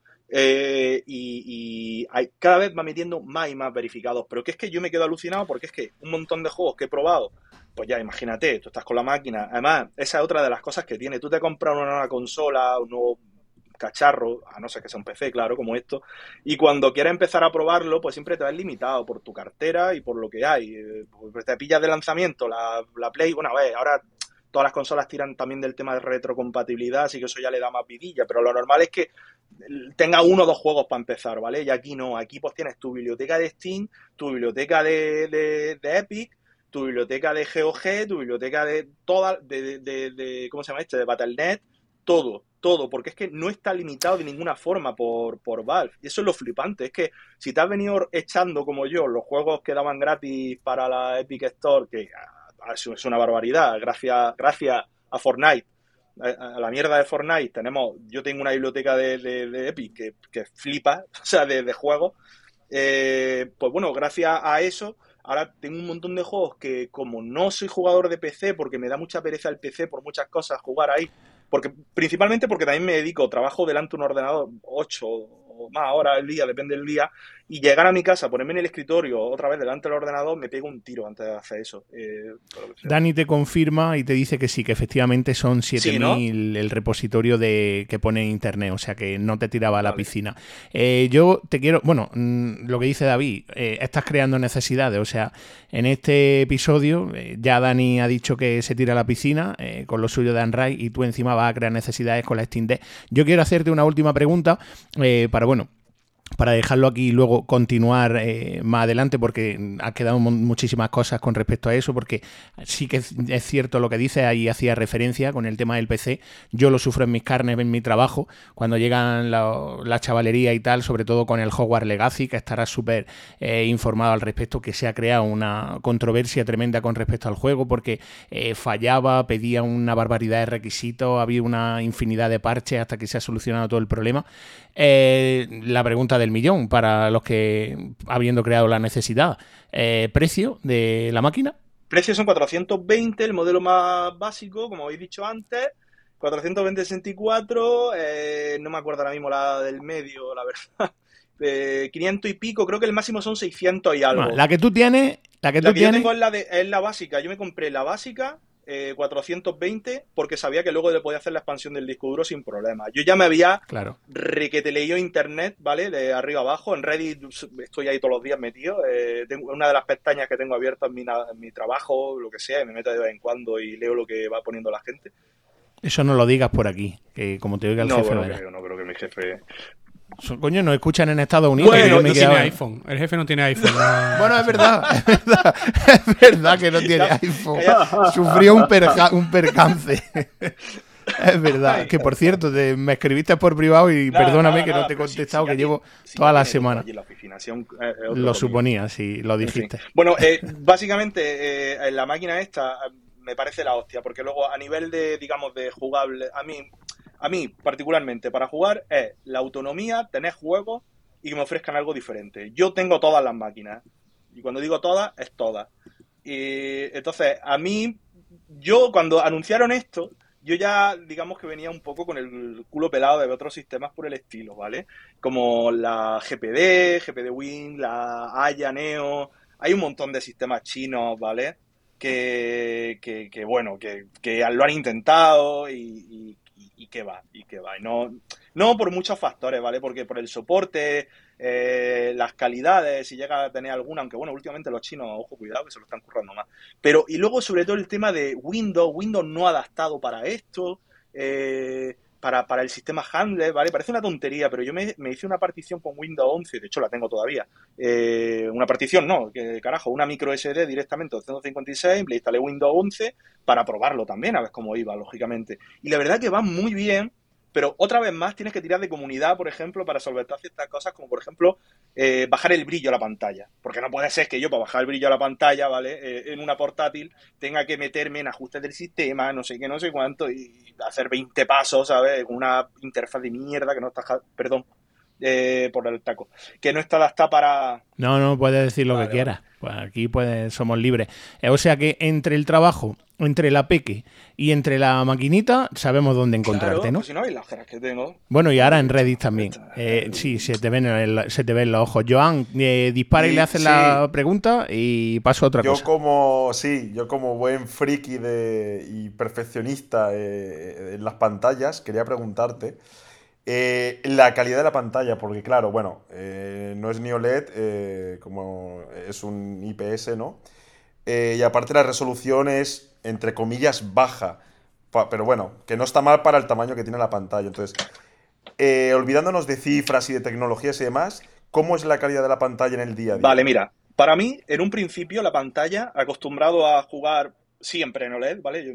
la tele que tengo OLED, la Switch OLED, todo OLED. Yo LED fuera de mi vida, fuera. Pues eh, acostumbrado a, lo sufro en el trabajo. Pero bueno, allí como no juego, pues me da igual. Em, acostumbrado a eso, cuando la primera vez que lo ves, dices por lo típico de en fin, no voy a, por, por, lo nota, por lo nota.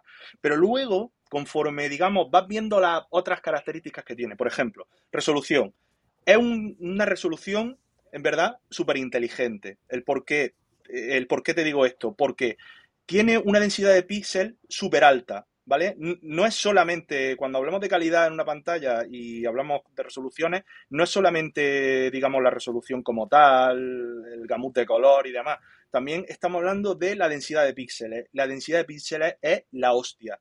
No sé ahora mismo tampoco de memoria cuánto es, pero sí es verdad que si lo comparas con otras pantallas de mismas características, más del doble. Entonces, claro, eh, la pantalla se ve a nivel, digamos, visual, se ve realmente bien digamos, eh, el, por eso, porque la resolución está muy ajustada para, y muy bien pensada para las pulgadas que tiene y, que se vea nítido. Al final la pantalla se ve nítida. Los colores, pues la verdad que, bueno, ahí, digamos, es para la Steam 2 es la, esta pendiente, la, una de las asignaturas pendientes, yo diría que la principal, la principal asignatura pendiente. Y vamos, y no tengo duda de que si lo han hecho así, ha sido porque la pantalla tiene una característica muy importante y es que te permite, más que nada para que no te se disparara el precio, claro, porque yo no, si meten una OLED con la característica que tiene esta, que es que tiene un refresco adaptativo, es decir, tú para jugar con el tema este de los juegos, puedes casi siempre, o sea, yo soy, yo lo dejo todo al máximo siempre, yo quiero jugar al máximo de todo, a mí déjame de optimizar para abajo, yo optimizo para arriba.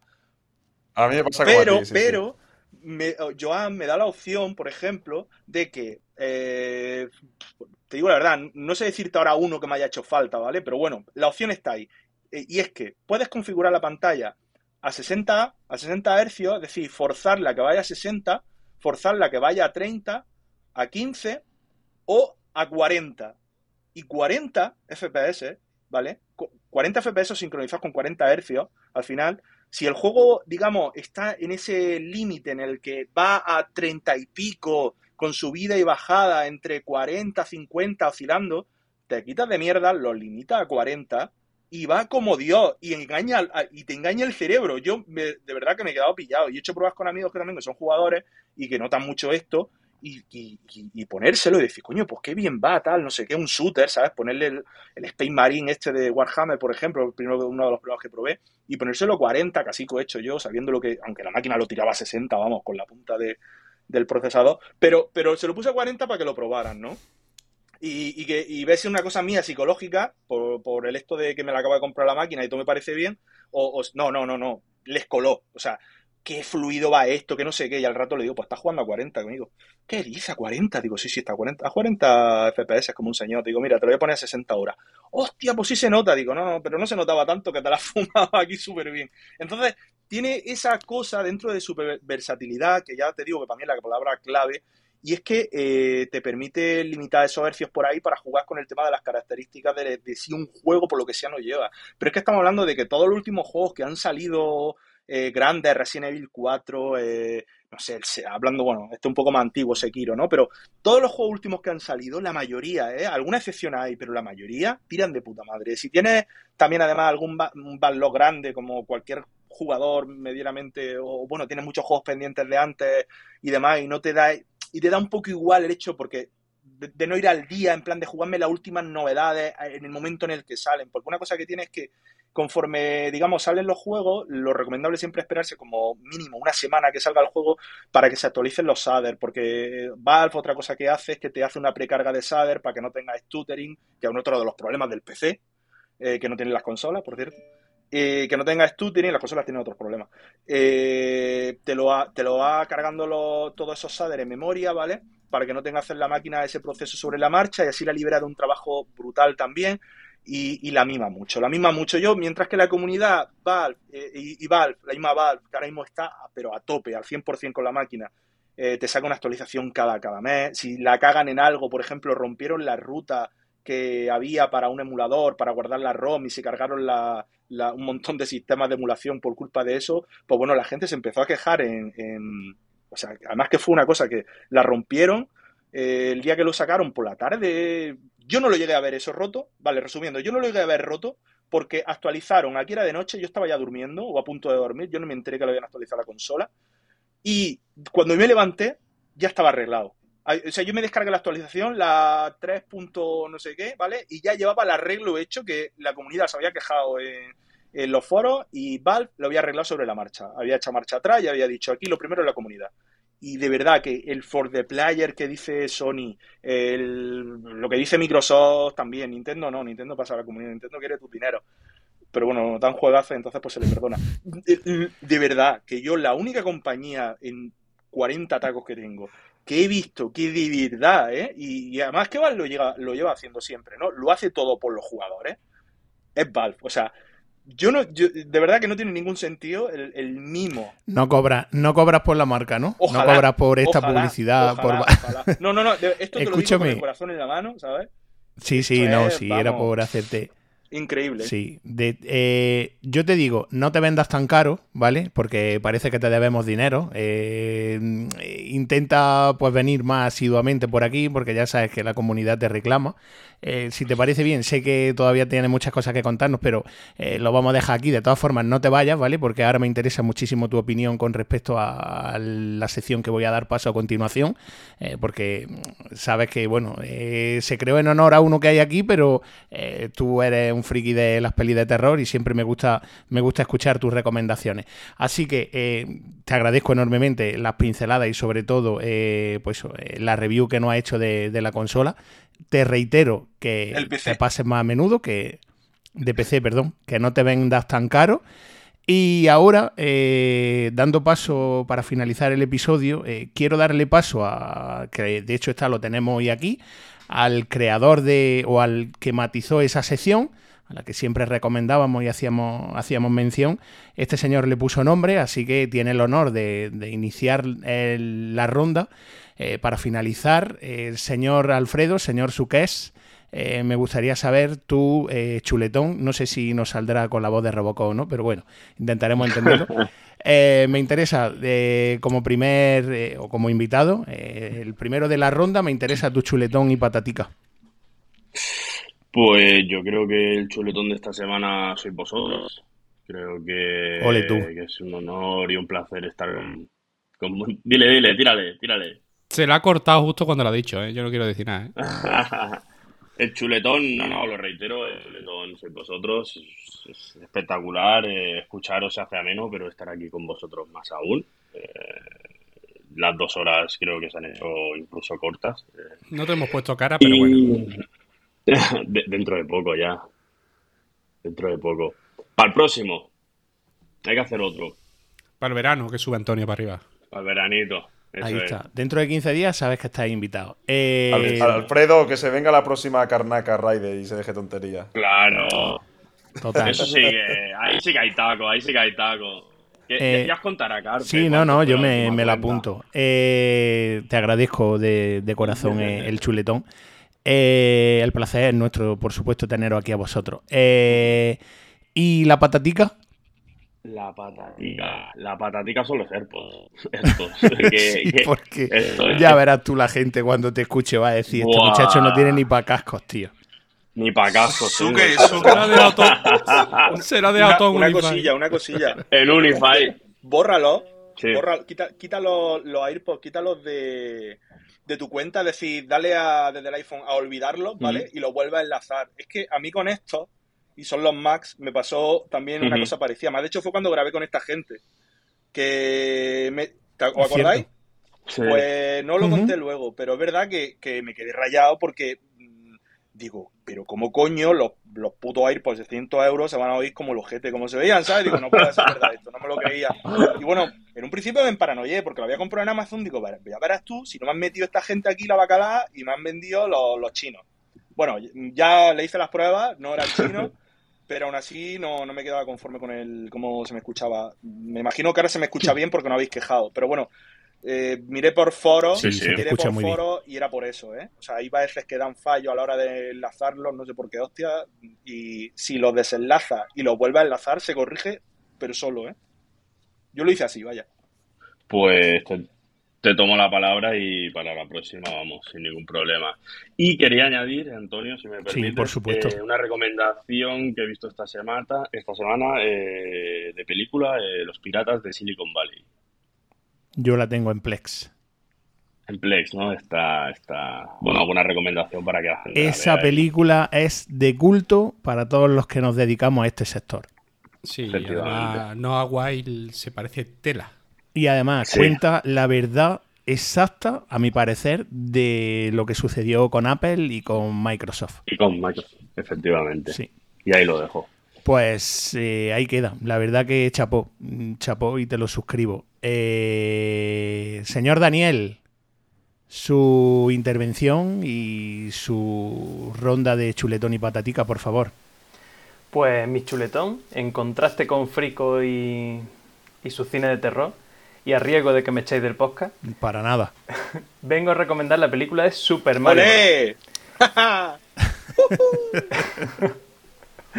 Es una película totalmente hecha para los fans, es decir, si sois fan de los juegos vais a pillar todas las referencias, casi cada fotograma tiene algo, todas las bandas sonoras que se escuchan, todo.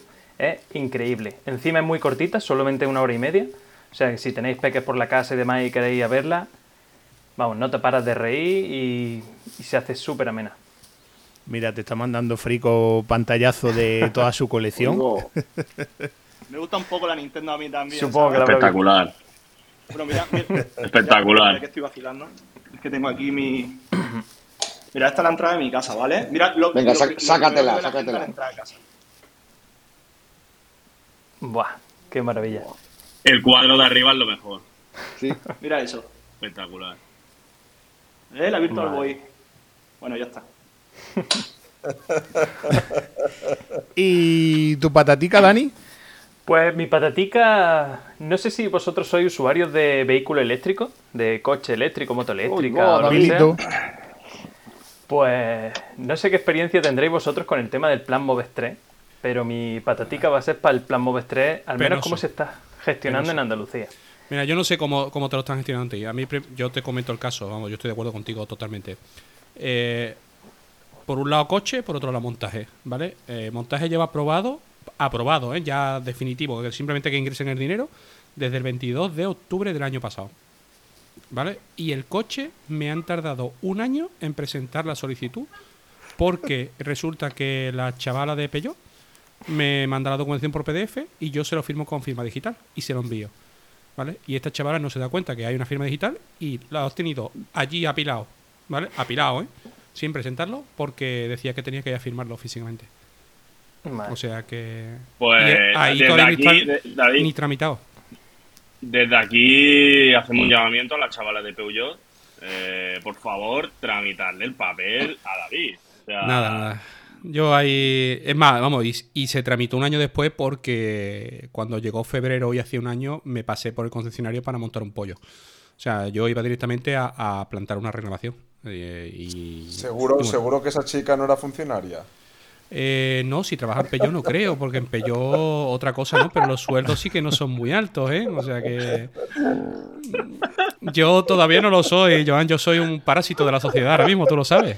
Sí, sí, ahora mismo no lo quieren. y, encima, y encima le han devuelto en Hacienda, pues imagínate. Ya Eh, me lo han ingresado, tío, me lo han ingresado esta mañana. Claro, porque le ha hecho lo primero por si no había dólares para pagar a los demás. Si tú, Ah, yo no, no, la, la que está aquí detrás, que es la que se encarga. Claro, la jefa. O sea- Pues entonces ya la ha trincado. Entonces tú de ahí no, No, ya la ni- no, ya la has desviado de cuenta y todo. o sea, Ya, No normal, la de ahí no ves ni el mensaje. El Yo mensaje no, es lo único que has visto. El mensaje y que le he dicho, Ya oye, eh, me ha llegado ayer que hacía la transferencia para hoy. Dice, no, no, sí, Ya no está el dinero en su sitio. O sea No se está ni girando, verás cuando acabe la, la retransmisión. Verás, No, verás. me A mí me pasó lo mismo, ¿eh? me ha Yo pegado la una hice el, un- primer día la declaración y el viernes estaba ingresado. Ya- macho, ya lo- soy. ya entonces sois peor que mi padre, tío. No, soy ¿sabes unos qué pasa? Que a los que nos devuelven una mierda, a los que Ya, nos devuelven una mierda, nos se lo quitan de Bueno, a encima. ti te devuelven, yo pago.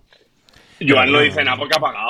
Claro, claro. No, no, a, a mí cada año me toca pagar, entonces Sí, yo no tengo total, prisa, yo no total. puedo sí. pagar. Parásito de la sociedad como David no, nos interesa. No paga, no paga ni la luz, va a pagar. Ya, también.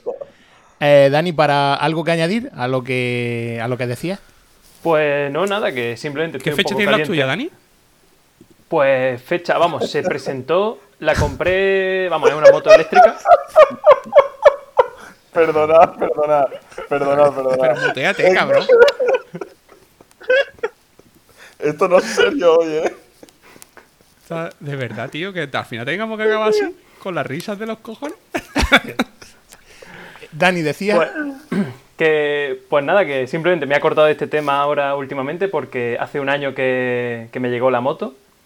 Entonces, pues claro, veo el tema un poco parado. Eh, estoy en el grupo de Telegram también de, de motos eléctricas y veo que tardan, vamos que, hay gente con la moto de hace dos años, todavía ni rastro del plan Moves 3, entonces no entiendo cómo se puede eh, publicitar una ayuda que luego realmente no va a llegar a tiempo. De hecho, hay concesionarios de coches que me consta que la publicidad del precio la hacen descontándote ya el plan Moves 3 así en grande y luego ese plan, o sea, esa ayuda no la va a ver si acaso en dos años. Entonces, pues no sé, me parece que este tema debería de, darse un poco de prisa o de prioridad. Se dan prisa en lo que a ellos les interesa, Dani. Claro. Eh, señor Wandas, eh, el señor de la voz, eh, no a terciopelado porque ese es Joan, pero el señor del bozarrón de, del Bierzo es. Cierzo. Del Cierzo. sus recomendaciones. Pues a ver, mi chuletón, oye, pues, pues va para Dani, que se va a venir a Unride, ya que tú nos abandonaste, pues se lo doy para él, se lo doy a él, que se le ve con mucha ilusión además. Pero, pero un momento, perdón, perdón, perdón, perdona que te corte. Eh, eh, no, no, nos ha abandonado.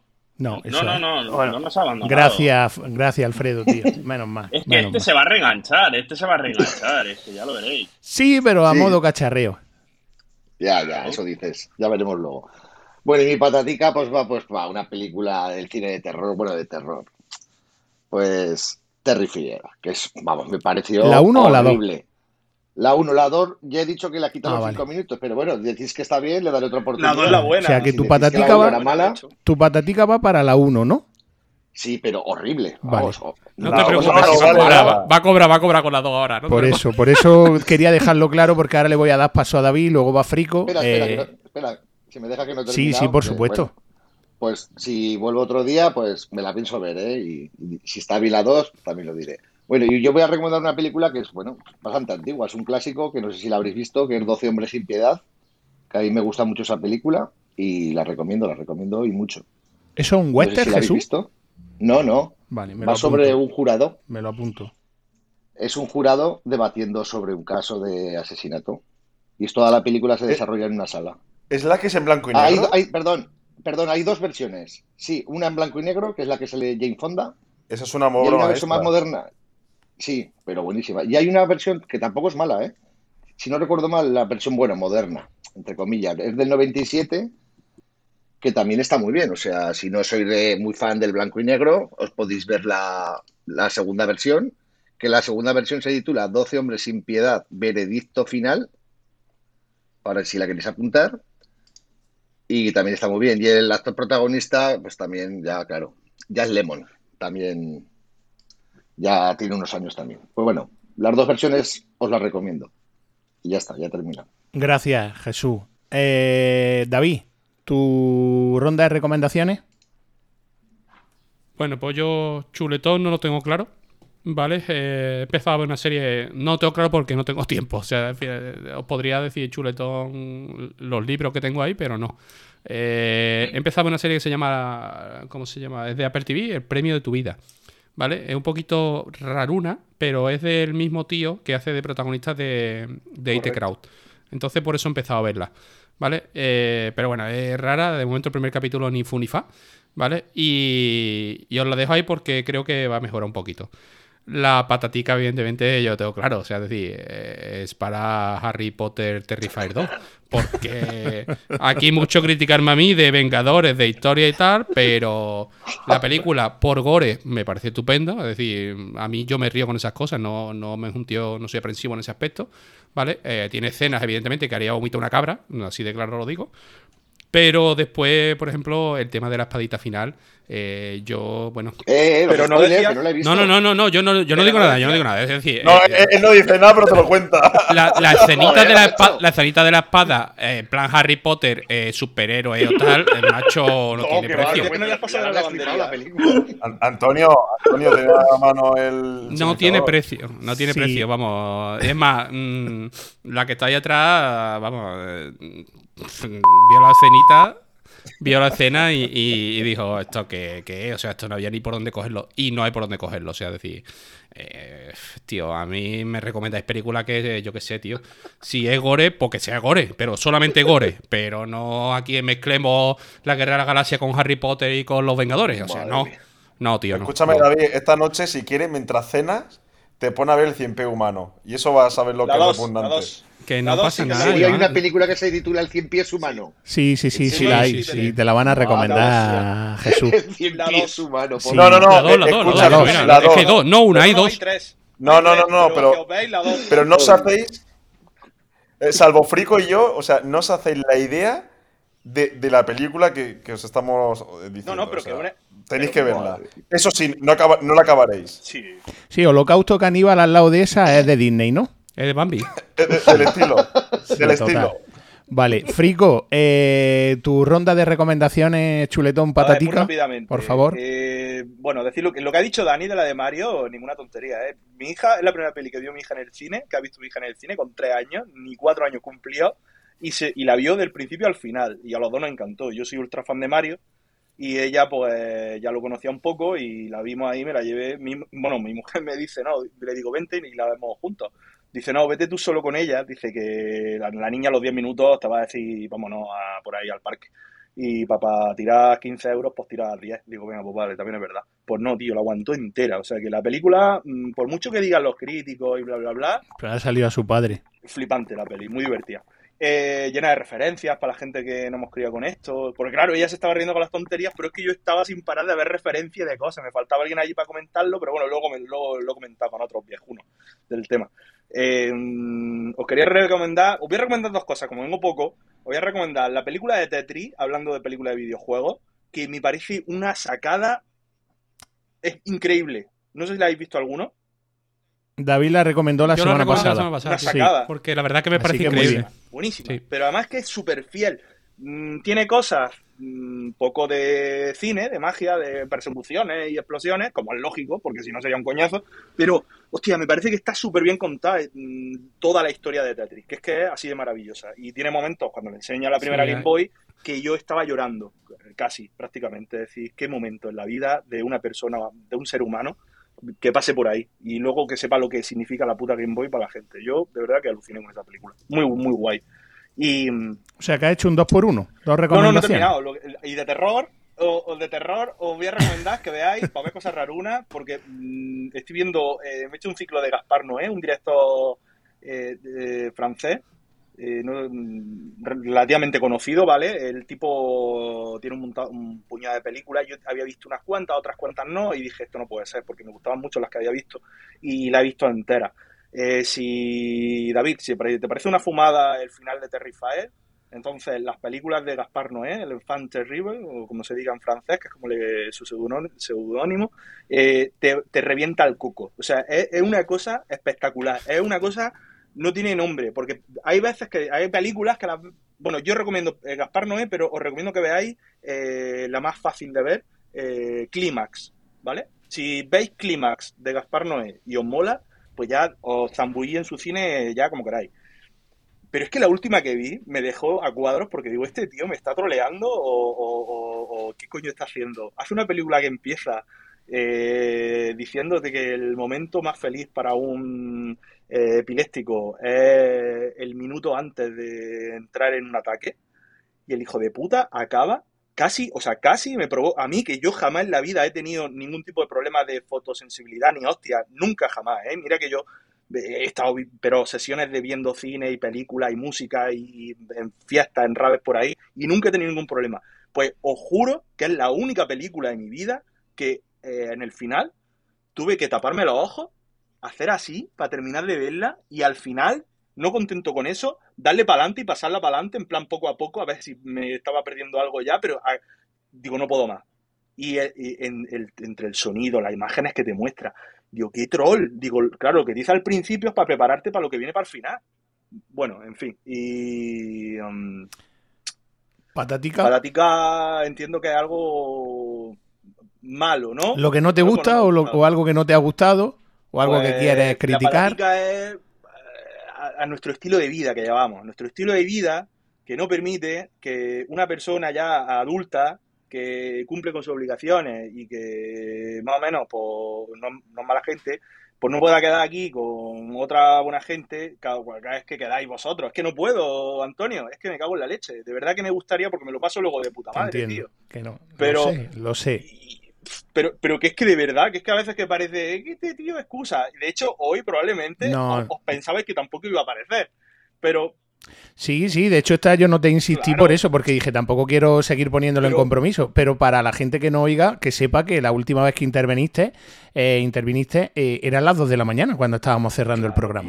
Y, y es que no puedo, no puedo, no puedo, porque al día siguiente, me- me- sea, en fin. Y claro, yo si quedáis así más esta hora y puedo hablar con la señora, que se vaya con la niña por ahí, porque es que la niña es un terremoto. La niña está aquí y yo no puedo, yo no puedo, tengo que estar con ella. Así que nada, en los estilos de vida que llevamos. Eh, pero bueno, muy agustico Vale. de estar aquí con vosotros. Agustí con nosotros. Joan, para finalizar tú, y acabo yo, eh, me has pedido que te ponga... Exclusiva. Hay gente temblando, ¿eh? A ver, para los, para los aficionados a, a Harry Potter, a Jurassic World, a Super Mario, ¿vale? ¿Sabéis qué tienen en común esas tres sagas? Harry Potter. No, Jurassic, Jurassic ¿no? Park. ¿No sabéis de quién son propietarias? del Marvel o de Disney o alguno de esos. Eh, hay fuertes, fuertes, fuertes rumores. De hecho, hoy, 21, fecha viernes que se publica el podcast, hay una reunión eh, de todo el staff de Portaventura. Porque hay fuertes rumores de que Universal Studios va a volver a comprar el parque. Entonces, eh, Universal haría una inversión de más de 5.000 millones de euros haciendo unos parques apartados en los cuales se rumorea que puede ser o Super Uh. Mario o No puede Jurassic ser eso. o Harry Potter o... eh, sí, puede ser. Uh. De hecho, como digo, hoy viernes eh, tienen una reunión y, bueno, a ver, son todos rumores, hay muchos indicios, ¿vale? Entonces, hay indicios ya probados, ¿vale? Hay reuniones y demás. Entonces, es muy probable que Universal vuelva a Portaventura. No es que lo compres, que Joan, vuelva, porque ¿Pero ya tú estuvo. conoces a alguien de ahí o qué? No, no, no, Ah. no, no. Eh, tengo, tengo conocidos, pero no, no sé Si lo no saben suelta nada. este por yo algo me- es. Ese entiendo que No. es tu, tu chuletón, ¿no? Sí, Si ese abren, es si abren un Super Mario, de, de la un. Super Mario World de estos como el que hay en Estados Unidos y en Japón, si lo abren ahí, tío, yo quiero trabajar ahí de Mario, tío. Dejo mi curro aquí, te juro que, Pues que, que- o sea, vamos, Escucha, yo quiero trabajar de el escucha, yo vivo a media hora del de parque. Te empiezo buscando piso ya. Que sí, es verdad, me cago en la leche, ¿eh? No, no, no, pues va, va en serio. A ver, no hay nada confirmado, evidentemente, pero a ver hoy viernes si, si se filtra algo o no lo sé, o seguirá a tocar esperar, eh, esperando. Entonces ese era mi, mi chuletón, eh, la mini bomba, que para los que no estéis en el mundillo, pues ya se lleva tiempo rumoreándose. Y nada, la- las pataticas de la semana, pues eh, volviendo al tema de, de Netflix, ¿vale? Que parece que ya nos hemos olvidado de ello, pero lejos de no tirar una marcha atrás, eh, van a piñón y ya han anunciado de que la medida de restricción de cuentas, pues la van a aplicar en todo el mundo y de manera, de forma rápida. Entonces, bueno, a esta gente, a ver, era de esperar que, que le bajaran cuatro días las acciones, les iba a sudar un poco los cojones, ¿vale? Entonces, bueno, pues a la vista está que a los usuarios les importa una mierda y mientras tengan ingresos y los accionistas estén contentos, pues tira para adelante, ¿no? Eh, entonces, esa es mi, mi crítica, mi, mi, mi patatica de esta semana, ¿no? Vale. Pues yo para cerrar, eh, la mía yo recomiendo, la he visto entera porque se, se publicó en A3 Playas Premium, ahora la están echando en Antena 3. Yo recomiendo la serie de Heridas, es una pedazo de serie, un dramón, protagonizada por Adriana Ugarte. La verdad que me gusta bastante lo que, lo que hace esa actriz. Eh, la serie de H de Netflix, si no la habéis visto, también es una gran serie. Pues os recomiendo, sobre todo para los que tenéis hijos, os recomiendo la serie de Heridas. Eh, un auténtico dramón. No me gustó el final. Luego, cuando no voy a hacer spoiler y tal, pero luego sacaré mis conclusiones con respecto a eso. Y la patatica, eh, yo se la doy a la clase política de este país porque eh, no valen absolutamente para nada. Se ponen solamente de acuerdo cuando a ellos les interesan y solamente se acuerdan de nosotros cuando también les interesan para el tema de los votos. Así que ahora, ahora que empieza la campaña electoral, para mí, absolutamente toda la clase política de este país no merece mi respeto ni, ni mi admiración. Dicho esto, eh, recapitulando, ¿vale? Eh, os emplazo eh, a todos los que, los que habéis asistido hoy, ¿vale? Para dentro de dos semanas, que abordaremos el tema de manera más extensa con Eugeni, que nos visitará, como dije antes, junto con Carpe, para tratar lo que hoy se ha quedado en el aire. Le daremos rienda suelta a todo lo que ha faltado. Eh, ahí David entrará ya de manera más extensa, porque sé que hoy no ha podido intervenir, sobre todo sé que se le han quedado cosas y, y Joan también quería preguntar. Y para las dudas que os vayan surgiendo, tanto a los oyentes que, como había dicho al principio, abrimos una nueva sección no tiene nada que ver con Unrise, podéis preguntar lo que os dé la gana que, podamos eh, responderos.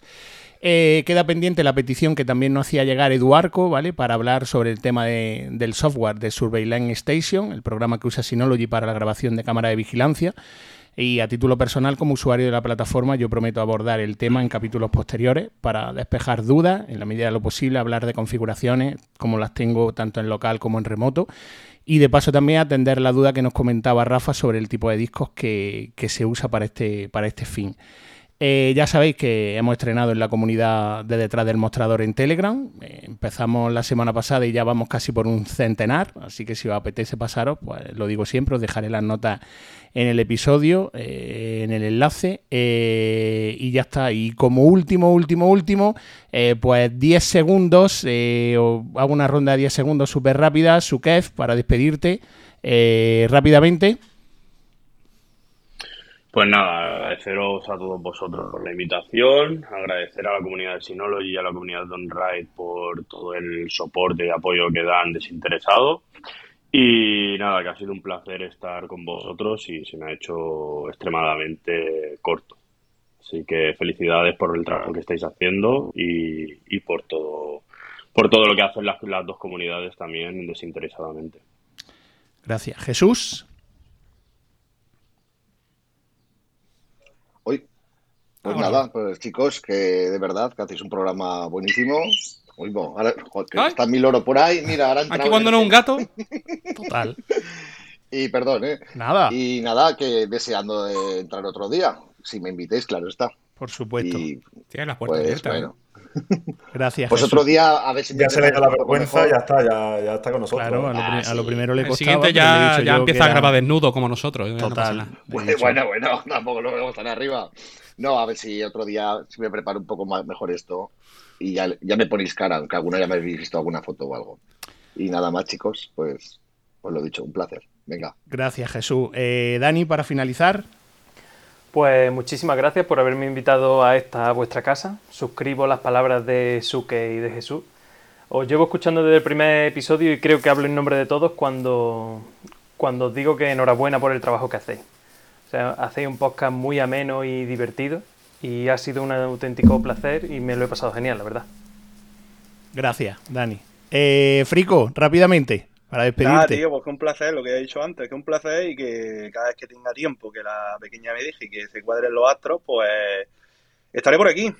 Vosotros decidme cuando grabéis por las tardes, que a mí me viene bien y siempre hay algo de lo que hablar. Cada 15 días. Joan manda y cuando David ya sea funcionario ya cuenta con ello. O sea que, pero de momento cada 15 días, semana de mañana, semana de tarde, ya sabes que tienes, tienes tus puertas abiertas para siempre eh, meter y hacer referencia a las fricadas, tanto del mundo de los videojuegos como del mundo de- del cine Yo y de del un terror. rayo estas cosas Que- hablar poco, pero de lo de lo demás os relleno aquí lo que os falte, ¿eh? De, de No, no, tú sabes.